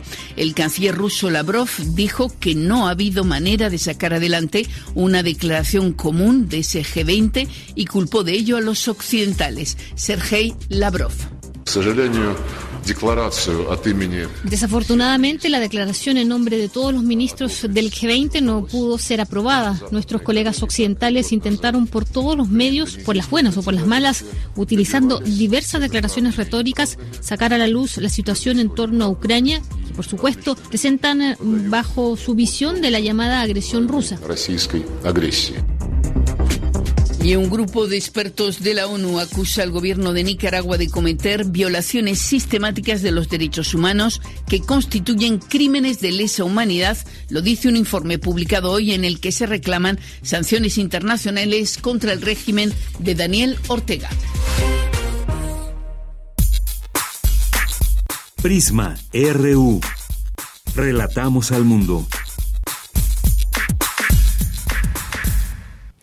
Bien, pues vamos ahora a esta invitación que les tenemos del curso Encuentros, Cine y Derechos Humanos. Nos acompaña ya en la línea telefónica Nancy Molina Díaz de León, que estudió filosofía en la UNAM, ha colaborado para la revista Correspondencia Cine, Arte y Pensamiento, entre otras. Fue asistente de dirección en el cortometraje Pórtate Bien, realizado por la Fundación Ambulante. Eh, más allá, ganador del premio José Rovirosa 2016 al mejor documental estudiantil. ¿Qué tal, Nancy? ¿Cómo estás? Buenas tardes. Hola, ¿qué tal a todos y todas? Eh, muy bien, muchas gracias, gracias por la invitación. Pues gracias a ti por estar aquí y cuéntanos, invítanos a esta a, este curso Encuentro Cine y Derechos Humanos. Bueno, pues este es un, curso eh, que vamos a dar en la Filmoteca de la Universidad Nacional Autónoma de México eh, en la extensión, bueno, la vinculación de extensión académica es eh, un curso que titulé Encuentros entre Derechos Humanos y Cine, en el que me gustaría trabajar principalmente una aproximación a los derechos humanos y cómo es que estos se han reflejado en el cine, se han tratado en el cine, eh, a modo de visualización para que estemos mm, un poco más sensibilizados en la forma en la que eh, hemos sido violados con nuestros derechos humanos y cómo debemos de y ejercerlos también. Muy bien, pues sí, ese tema, esa temática, cine y derechos humanos que podemos ahí también desde un análisis muy puntual, pues ver cómo estas realidades que se presentan en, pues en el mundo pueden ser también eh, vistas desde el cine, desde su óptica, cómo se nos muestran, qué, cuáles digamos son los las temáticas específicas o módulos que se van a poder ver en esta en este curso. Qué bueno que preguntas eso, porque los derechos humanos pues, es una gama muy vasta. Y a mí realmente los temas que principalmente me gustaría trabajar son eh, los temas que he estado trabajando ya desde hace eh, mm, varios años con respecto eh, principalmente al feminismo. Entonces, ahondando un poco en esto, me he ahondado en trabajar pues la inclusión, los conceptos de igualdad, equidad, la diversidad sexual, y sobre todo la violencia de género. Entonces elegí algunas películas que tienen estas temáticas para trabajarlos en clase, y ahondarlo de manera un poco histórica de los derechos humanos y social, y después hacer un análisis un poco más sensible sobre lo que está en la narrativa de las películas. Así es, pues siempre el cine eh, nos acerca desde su mirada a todos estos eh, temas. Ya mencionabas, son derechos humanos, pero ¿qué de los derechos humanos? Están temas como la inclusión, la igualdad, la equidad de género, la diversidad sexual y violencia de género que se nos que se nos presentan también desde esta posibilidad. ¿Hay algunas películas en particular que se puedan eh, que se vayan a analizar para quienes nos están escuchando? Sí, pues eh, con respecto, por ejemplo, a los temas de inclusión, me gustaría trabajar una película de eh, Salvador Galgo de España que se llama Adu. Es una película un poco desconocida, no, no tan comercial. Y con respecto a la equidad de género, me gustaría trabajar, por ejemplo, La princesa Mononoke de Miyazaki, eh, La bicicleta verde, Las sufragistas, que son películas que se conocen un poco más respecto a la diversidad sexual. Me gustaría trabajar un poco La chica danesa, eh, La vida de Abel, una película eh, china que se llama Happy Together. Eh, y con respecto, por ejemplo, a la violencia de género, me gustaría trabajar Te doy mis ojos, Niña sola, que son películas y que trabajan estos temas desde ámbitos muy sensibles.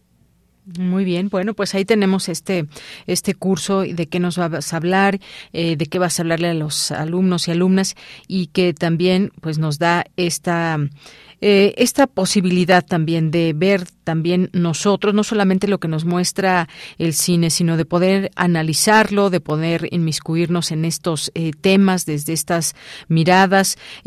¿Cómo se pueden inscribir a este curso, Nancy? Es muy, muy sencillo todo lo que tienen que hacer es entrar a la página de la Filmoteca, que es eh, www.filmoteca.unam.mx.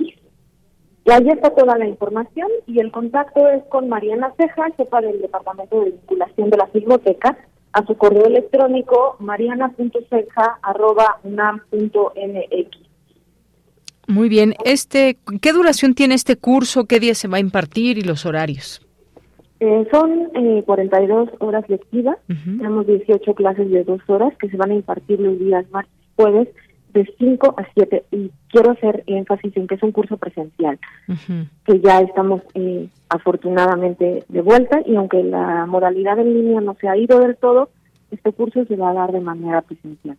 Muy bien, bueno, pues eso es importante también. Siempre eh, muchas personas ya extrañaban también la presencialidad a través de los cursos, eh, Nancy, porque sí es una dinámica que puede ser distinta, que pues bueno, verse ahí en vivo y hacer las preguntas, las dudas y demás que puedan ser también de otras personas. ¿Tiene un cupo limitado este curso? Eh, en realidad hay un cupo de 25 personas. limitado, lo que sí es que tenemos, bueno, hay con puntos UNAM pueden eh, inscribirse tres personas. Muy bien. Y este, los demás, pues son, eh, hay un descuento del 50% a toda la comunidad UNAM. Muy bien. Eh, Qué bueno que lo mencionas y además con valor curricular académico. Así es, con valor curricular académico. Bien, pues Nancy Molina Díaz de León, muchas gracias por estar aquí. Gracias por platicarnos de este curso que vas a impartir, Encuentros, Cine y Derechos Humanos. Ya compartimos también en nuestras redes sociales esta información por si alguien gusta entrar y ver todos estos detalles y este cartel que se ha hecho para este curso. Muchas gracias. No, gracias a ti. Hasta luego. Hasta luego, muy buenas tardes. Fue Nancy Molina Díaz de León quien imparte este curso Encuentros, Cine y Derechos Humanos ahí en Filmoteca de la UNAM. Continuamos. Tu opinión es muy importante. Escríbenos al correo electrónico prisma.radiounam@gmail.com.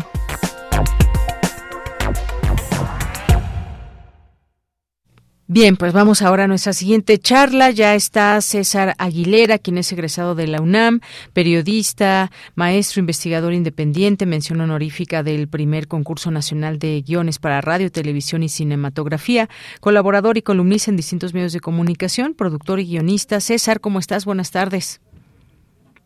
César, ¿me escuchas?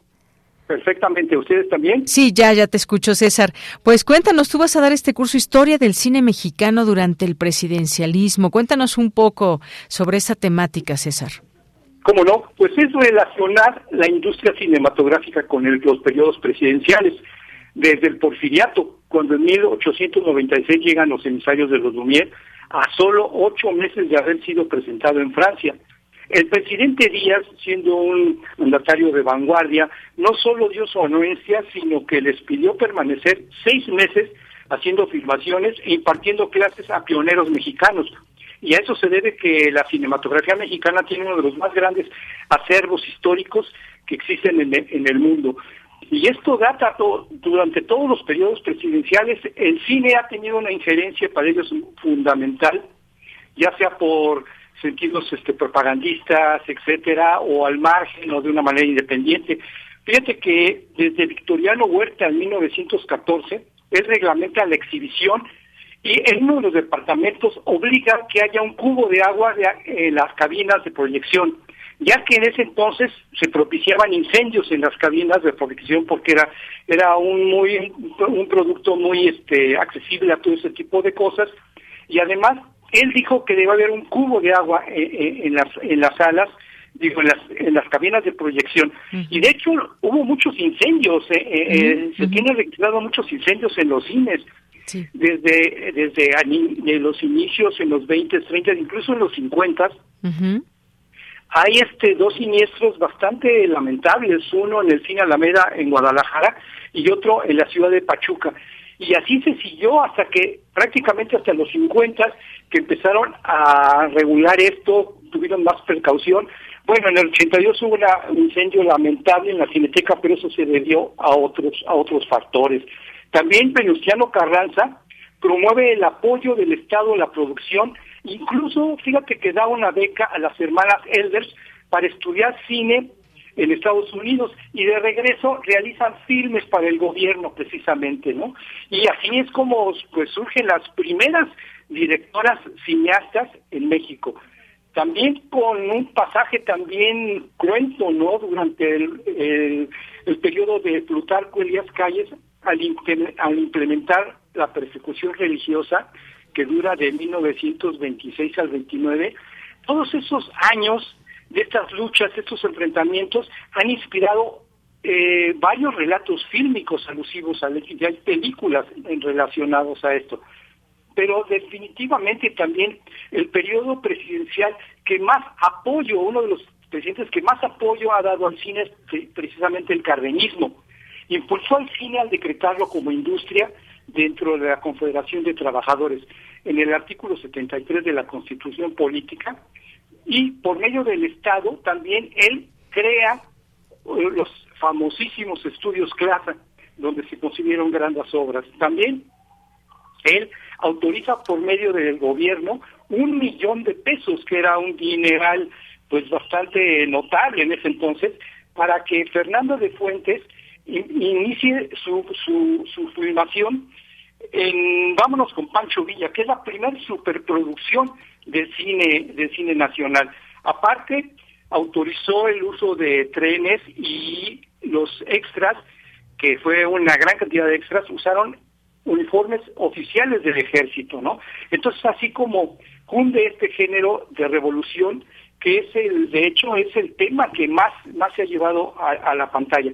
También hay que, hay que destacar que durante su gobierno, pues todos mundo sabemos, ¿no?, sobre el apoyo que dio a los exiliados republicanos durante la guerra civil, y esto hace que muchos este, eh, lleguen a México a trabajar y se integren directamente a la industria cinematográfica.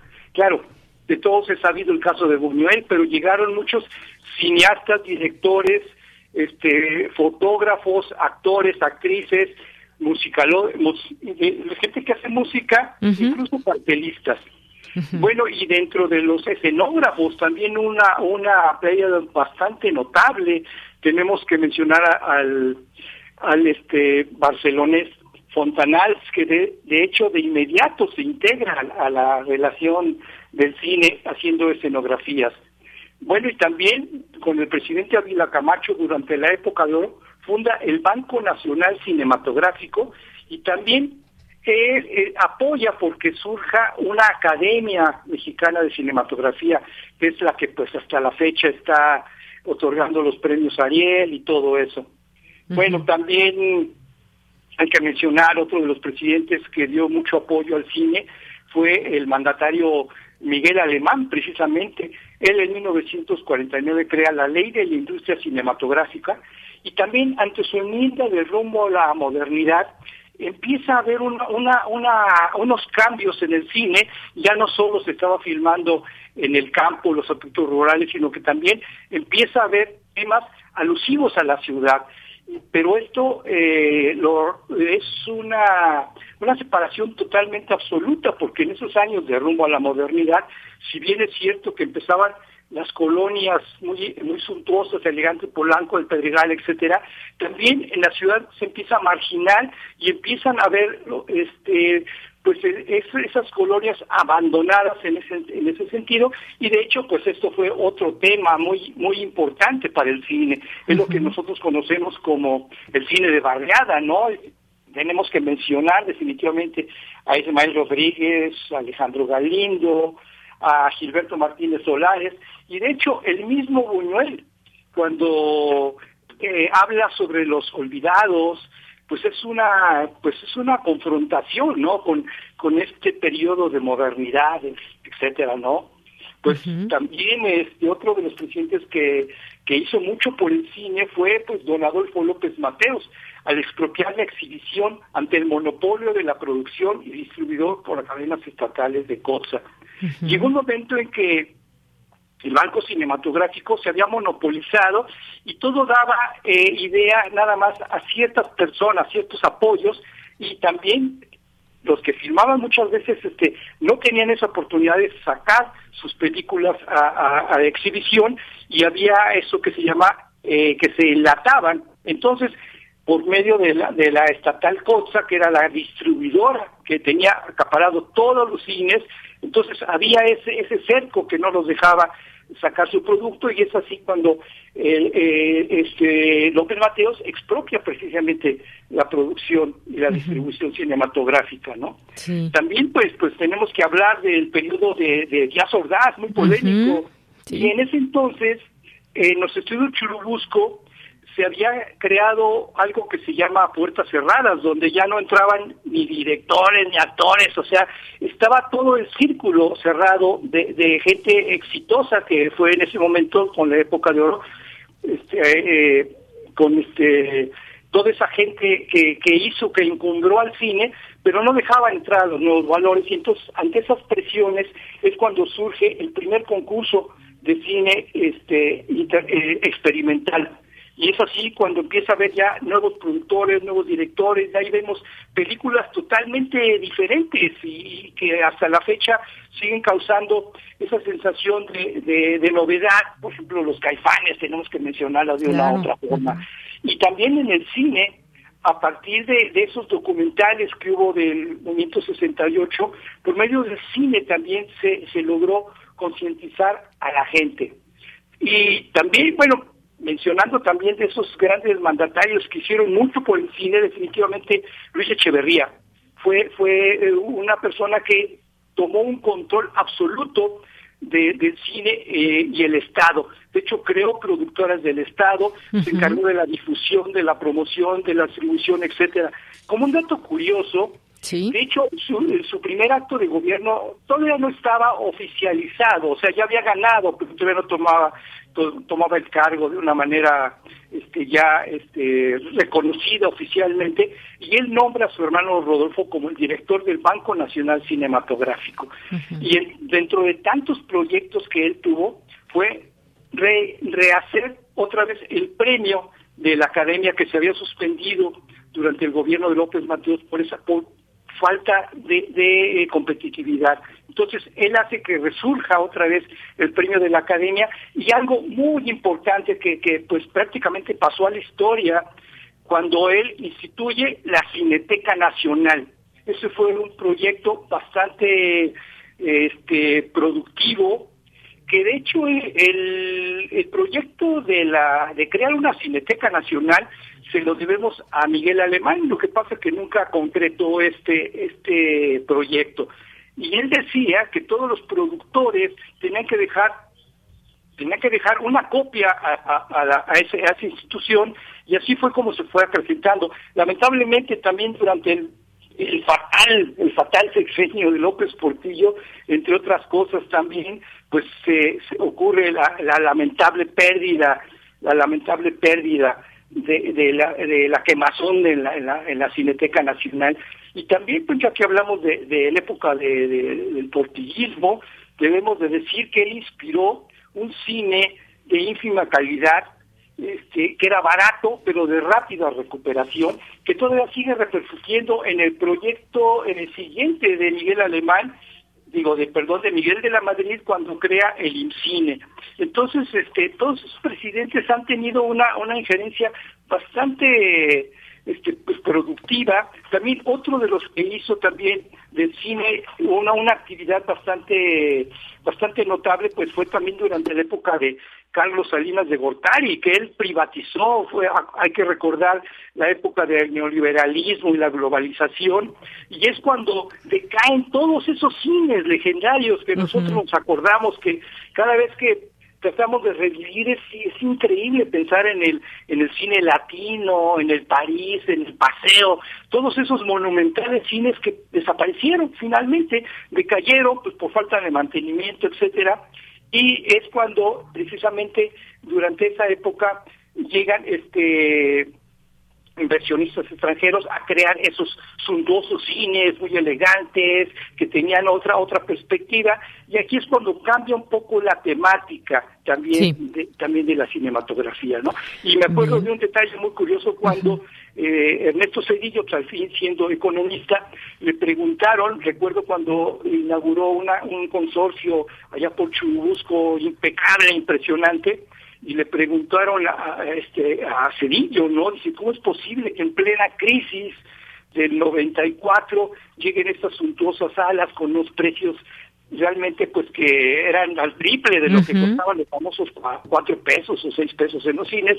Y él al fin economista recuerdo que dijo bueno yo he visto que hay este muchos restaurantes muchas cocinas y todo eso y si y la gente tiene muy bien adaptada su casa y sin embargo siguen yendo a los restaurantes ¿no? Esto es una salida bastante interesante. También hay que mencionar que durante la época de Miguel de la Madrid, algo circunstancial que fue definitivo, totalmente pues, pues fue el famoso este sismo, ¿no? Que, que hizo un poco el ausentismo en las salas, porque algunas algunas salas ya habían caído en cierto deterioro, la gente tenía temor hacia, hacia esto, y otro factor también que fue fundamental fue el apogeo del video, ¿no? Que también dio un cariño diferente al cine, ¿no? Maestro, pues mire, ya se nos acabó el tiempo, pero casi, casi ya nos dio esta enorme introducción al curso. Se antoja muy interesante todos estos datos que usted tiene aquí en la memoria y que pues nos lleva por todos estos pasajes importantes cuando hacemos referencia a la historia del cine mexicano durante el presidencialismo. Así que, pues no me resta más que agradecerle eh, quien quiera eh, ser parte de su curso, pues lo remitimos a la página de Filmoteca para que se pueda inscribir. Y pues nada, muchas gracias y otro día lo invitamos. ¿Qué le parece para platicar más de este tema? Sí, también ya, bueno, lo último que, quiero decir que este 2023 es este notable porque se conmemoran muchos acontecimientos importantes, por ejemplo, los 90 años del inicio del género de la revolución, 80 años del surgimiento de la época de oro con Flor Silvestre, cuando este, llega Dolores del Río que se incorpora a la Cinematografía Nacional, etcétera, muchos, muchos, muchos datos al, respecto. Bueno, pues muchas gracias, gracias maestro César Aguilera por haber estado estado aquí, por esa invitación al curso Historia del Cine Mexicano durante el presidencialismo. Hoy, pues haber transmitido esto en Radio UNAM, la Casa Mate, pues es para mí un placer, de veras. Muchas gracias. Y a nosotros escucharle. Muchas gracias y hasta pronto. Gracias. Hasta luego. Continuamos. Cinemaedro con Carlos Narro.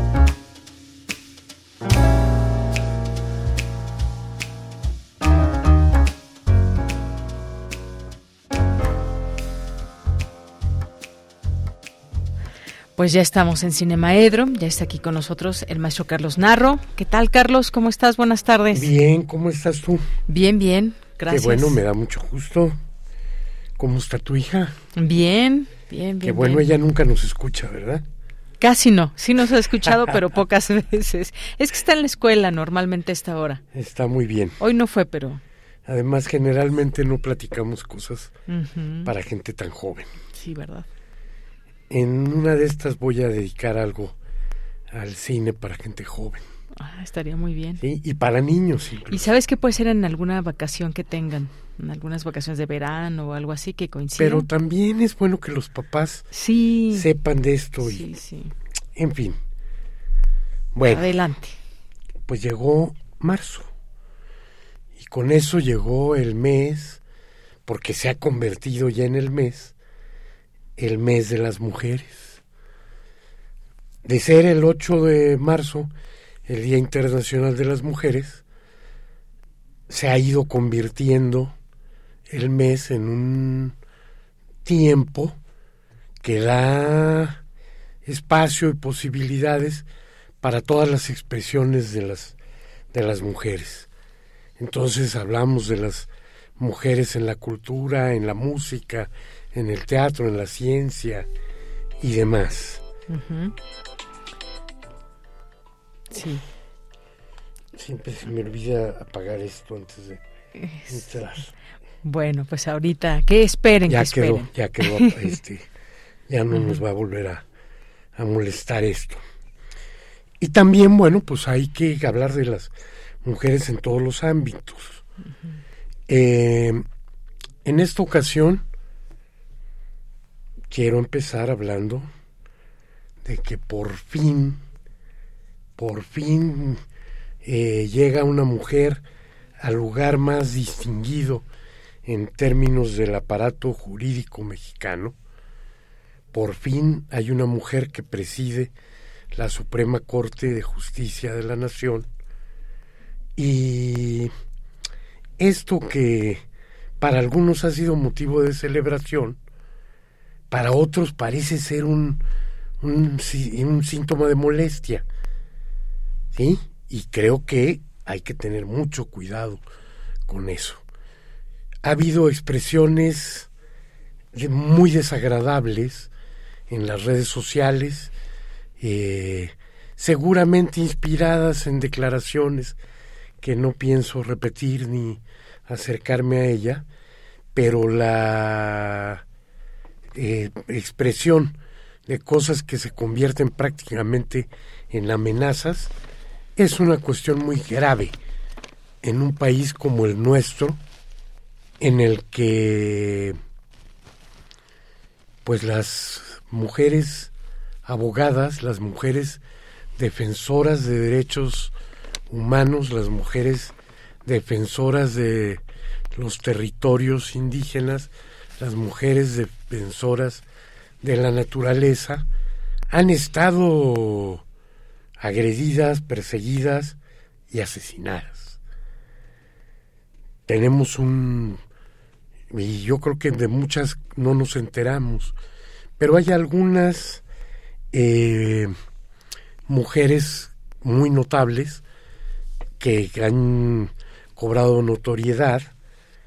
Empiezo, no, no en orden, empiezo por Cecilia Monzón, porque hoy tenemos la buena noticia de que en el estado de Puebla, donde ella, defensora de los derechos de las mujeres, fue asesinada, hoy el Congreso local de Puebla eh, pasó adelante una iniciativa que popularmente es conocida como Ley Monzón, en la que los feminicidas pierden los derechos de patria potestad eh, de los hijos producto de ese, de ese matrimonio.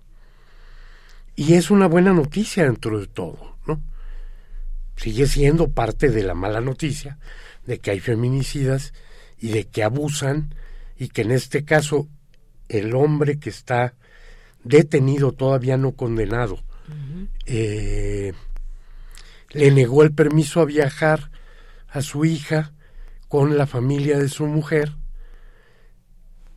haciendo uso de una patria potestad que no había ejercido nunca, ¿no? Él había estado completamente al margen. Entonces, la hermana de Cecilia, creo que se llama Elena ella, promovió esta ley y esta ley por fin hoy, esta mañana, se aprobó. Entonces, dentro de todo, es una buena noticia. Y así como Cecilia Monzón, defensora de los derechos de las mujeres, Patricia Rivera murió también asesinada, ella defensora de los grupos indígenas. Eh, Irma Galindo, que luchaba en contra de la Tala Clandestina o Verónica Patricia Guerrero en Tonalá, Jalisco, y seguramente el caso más sonado, que es el de Digna Ochoa. Y es un caso que fue muy, muy sonado porque lo trataron de encubrir.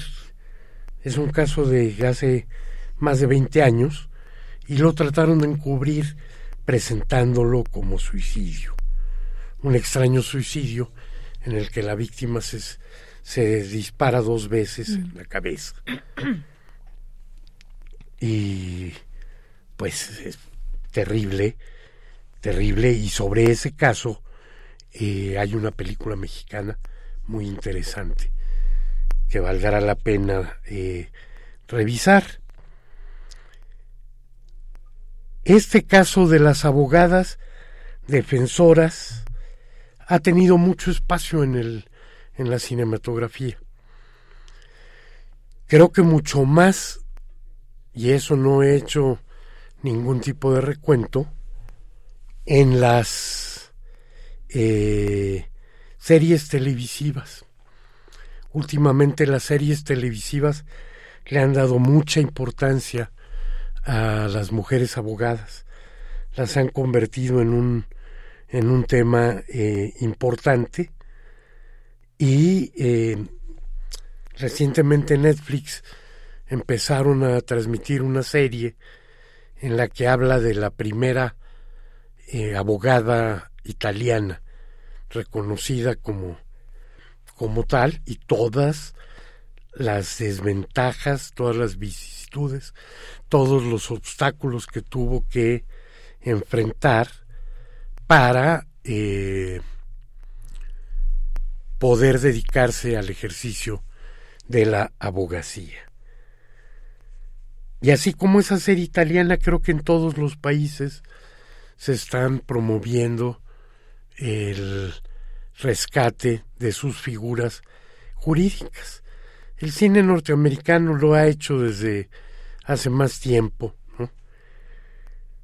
Y hay algunas películas de las que ya hemos hablado aquí y que no me gusta tanto andar repitiendo como la de Rosa Parks o como alguna, alguna otra, pero sí quiero hablar de algunas que no he mencionado antes, que serían, por ejemplo, la de Erin, Erin Brokovich, Brokovic, película de el año 2000 de Steven Soderbergh, en la que la abogada es Julia Roberts y en la que es todo el seguimiento justamente de alguien que está luchando contra la manera en la que una empresa contamina, destruye todo el espectro natural. O también en el, casi nunca me refiero a la parte más simpática, legalmente rubia, una comedia, una comedia de Robert Luchetti del 2001, que tuvo tanto éxito que se hizo legalmente rubia 2, legalmente rubia 3, no sé si vayan más, ¿eh? pero yo me quedé en la 3. Es posible que todavía existan algunas otras, o variantes de la, de la misma.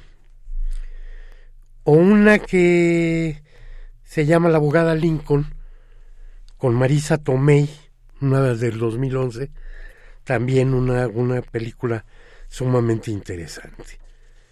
Y en México, aunque se ha tratado poco, en los últimos tiempos se ha tratado más.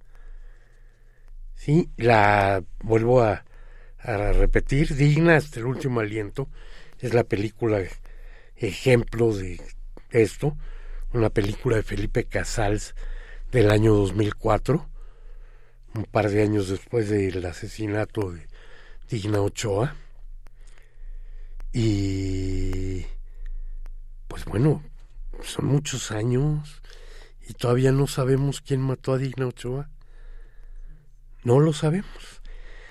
Bueno, y en los últimos años, el año pasado una película mexicana de Héctor Aníbal Ortega que se llama La abogada del diablo.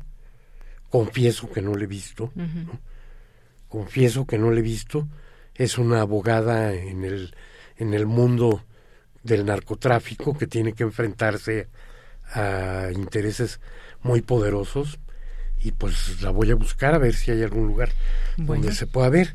Y una película de este mismo año en la que, si bien el papel protagónico es el de la madre buscadora de su mm. hija desaparecida, la abogada tiene un papel importante y es Ruido, de Natalia Beristain. Bueno, Entonces, pues bueno, pues ahí está el, el tema y creo que hay que cuidar a nuestras abogadas, también a los abogados. Claro. Sí, también se han muerto muchos defensores, pero yo creo que prioritariamente tenemos que cuidar a nuestras abogadas y no estar propiciando el orden de la violencia o la aparición de hechos indebidos. Ahí están las películas recomendadas. Muchas gracias. Todavía tengo tiempo, ya no. No, ya no, nos, ya te, nos tenemos que despedir. Bueno, nada más vayan a la Filmoteca entonces porque cierra con esto. En el ciclo Mujeres Directoras a ver la revolución de los Alcatraces de Lucía Kaplan, que habla sobre la lucha de Eufrosina Cruz Mendoza, que no le admiten en su comunidad ser presidenta municipal por ser mujer. Muy bien. Gracias, Carlos. Buenas tardes y nos vamos a Cultura con Tamara Quiroz. Cultura RU. Deyanira, es un gusto saludarles a través de estas frecuencias. Seguimos con la información. Como muchas, muchos saben, la Feria Internacional del Palacio de Minería inició la semana pasada y estos días se han realizado diversas charlas en torno al quehacer literario. El próximo 4 de agosto, en el Salón Manuel Tolzá, presentarán el libro Itinerario Intelectual de Antonio Acevedo Escobedo de Daina Díaz Uribes. Antonio Acevedo Escobedo fue amigo y colega de los autores, artistas, diplomáticos y políticos más importantes del siglo pasado. Por eso es que este libro Además de ser una reconstrucción de su trayecto por las letras nacionales, es una revisión del ambiente cultural que se vivió en México desde principios de los años 20 hasta mediados de los años 80. Es un recorrido por los momentos culminantes en la vida y la obra de uno de los autores más prolíficos y olvidados del siglo XX. Sobre esta presentación conversamos con el escritor Luis Felipe Pérez Sánchez. Escuchemos. Lo, importante de ese libro me parece es que marca dos pautas. Una, el rescate de personajes históricos de la literatura mexicana o de la historia de la literatura mexicana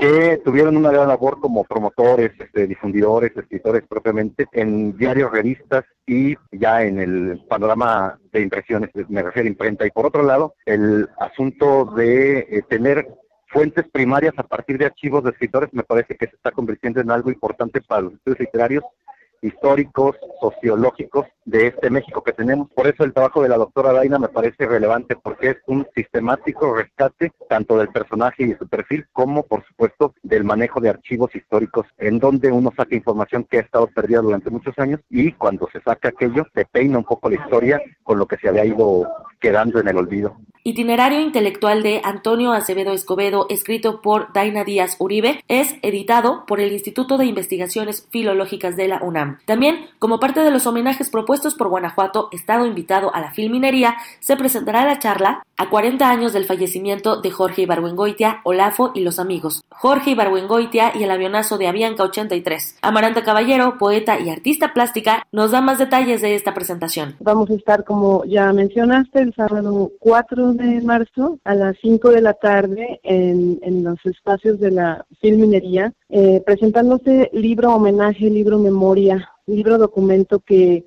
de alguna manera su objetivo principal tiende precisamente a hacer este puente a las nuevas generaciones para conocer la obra y trayecto de los intelectuales y artistas han fallecidos desgraciadamente en ese mismo siniestro aéreo. A partir de Jorge Ibargüengoitia como escritor nacido en Guanajuato y no solamente nacido, o sea, él tuvo una pues relación muy afectiva y muy también de trabajo porque ella se iba a escribir a veces en los veranos y tenía relación con algunas personas en, la ciudad, entonces siempre fue una persona que visitaba sus amistades. Y en ese sentido, pues Jorge eh, es el, el, eje central, digamos, de este libro, de Olaf y los amigos, porque en compilación hay varios ensayos que hablan sobre su trayectoria, sobre su obra y eh, algunos otros colegas están tocando el tema de los demás eh, intelectuales, pero es el eje central, es el motivo, es la razón por la cual pensé en, en reunir estos textos, invitar a mis colegas también de la misma generación para que hablemos un poco de estos personajes. A 40 años del fallecimiento de Jorge Ibargüengoitia, Olafo y los amigos, Jorge Ibargüengoitia y el avionazo de Avianca 83 se presenta con Florester Aguilera Navarrete y Carlos Ulises Mata, moderados por Amaranta Caballero, a quien escuchamos hace un momento, en el Salón de la Academia de Ingeniería. Y en otra información, en el marco del Día Mundial contra la Obesidad, el Museo Universitario Arte Contemporáneo, el MUAC, en colaboración con el Centro de Artes y Oficios Escuelita Emiliano Zapata del Pedregal de Santo Domingo y las activistas y artistas artistas Erika Bule y Fat Alista realizarán el 3 y 4 de marzo la segunda jornada Supurando heridas para habitar estrías, para hablar desde y sobre los cuerpos, abordándolos como el primer lugar de resistencia ante el bombardeo constante de un sistema heteronormado que dicta estrictos estándares y comportamientos sobre las corporalidades. Escuchemos a Miriam Barrón, encargada de la línea de museología crítica del programa pedagógico del MUAC. Esta jornada, que se llama Supurando heridas para evitar estrías, tuvo su primera edición el año pasado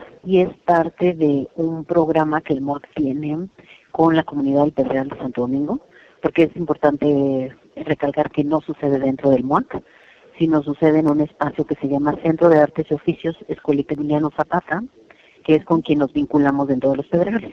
Entonces, en este marco empezamos trabajando con la comunidad, viendo como esas inquietudes, necesidades, intereses muy particulares sobre temas, y conocimos una activista gorda que se llama Fatalista, que vive ahí dentro de la comunidad, y entonces empezamos a explorar sobre el tema, o sea, qué tanto era pertinente, qué tanto era conocido, y entonces, eh, bueno, también empezamos a dar talleres en escuelas primarias eso también nos dejó ver que sí había una necesidad muy grande de poder hablar sobre estos temas. En este programa de Tejiendo Santo Domingo, que es el que trabajamos con el Pedregal, pues eh, tenemos una línea de trabajo que tiene que ver justo con el tema del cuerpo, de las diversidades, de cómo eh, nos reconocemos, eh, también cómo socialmente nos llenan de, de cargas, ¿no? de cómo debe de ser o cómo debemos de actuar. Entonces, pues lo justo lo que hacemos dentro de de Santo Domingo es empezar a discutir y reflexionar sobre esos temas a través de las diferentes actividades que hacemos. En el caso de esta jornada, pues bueno, eh, nos, nos interesamos primero por poner el tema sobre la mesa, que fue la primera jornada donde hablamos sobre los conceptos, ¿no? De gordofobia, violencia estética, invitamos a nutriólogas intuitivas y entonces como empezar a, poner en el panorama de las y los vecinos, pues estos temas. Y entonces para este momento, pues ya nos interesaba particularizar en dos poblaciones, que es las infancias y lo que serán las y los adultos mayores. El programa de actividades de esta segunda jornada, Supurando Heridas para Habitar Estrías, está conformado por una proyección de propuestas audiovisuales, una función de teatro, una charla sobre las violencias y la gordofobia que viven las personas en el consultorio médico, una lectura en voz alta de historias y cuentos para reflexionar sobre la gordofobia y la violencia estética. Para más información, visiten las redes sociodigitales del Museo Universitario Arte Contemporáneo. La jornada inicia este viernes 3 marzo. Hasta aquí la información de Yanira. Regreso contigo a la cabina. Que tengan excelente tarde. Bien, pues muchas gracias, gracias Tamara. Y ya casi llegamos al final de esta emisión. Gracias por su atención. Y ya que le informábamos al inicio del informativo sobre la publicación en el Diario Oficial de la Federación del Plan B de la Reforma Electoral, mañana platicaremos de este tema aquí en este espacio. Así que, pues ojalá que nos acompañe para cerrar juntos y juntas esta, esta semana. Y bueno, una de, uno de los, eh, de los temas, de las notas que hoy también se han publicado, y le leo del financiero, esto que escribe hoy Enrique Quintana, dice ayer por algunos minutos el dólar llegó a cotizarse en 18.06 pesos por dólar, un nivel que se veía prácticamente inalcanzable hasta hace unas cuantas semanas. Apenas hace seis meses la cotización estaba en 2020. Con el cierre del día de ayer, la eh, eh, revaluación del peso frente al dólar fue ya superior al 10%. ¿Y por qué razón nuestra moneda se ha apreciado de esta manera? Y dice uno de los factores es el debilitamiento general del dólar. A partir de septiembre hay una pérdida de alrededor de 5% en la moneda norteamericana frente a una canasta de monedas en el mundo y otros factores relevantes. El primero, la política monetaria del Banco de México, eh, también la perspectiva eh, que ayer, en el contexto de esta presentación de Tesla, así que algunas razones por la que por las cuales el peso está fuerte en nuestro país. Y bueno, por último, una nota también destacable, el canciller Marcelo Ebrard pide al G20 frenar tráfico internacional de armas, todo un tema también que ya iremos abordando aquí a través de este espacio. Por lo pronto, pues muchas gracias a las personas que nos han seguido el día de hoy y les invitamos a que continúen pues todos los días de lunes a viernes de 1 a 3 de la tarde en esa propuesta informativa. Muchas gracias a nombre de todo el equipo, soy de Yanira Morán. Gracias, buen provecho y hasta mañana. Radio UNAM presentó Prisma RU. Una mirada universitaria sobre los acontecimientos actuales. Prisma RU. Relatamos al mundo.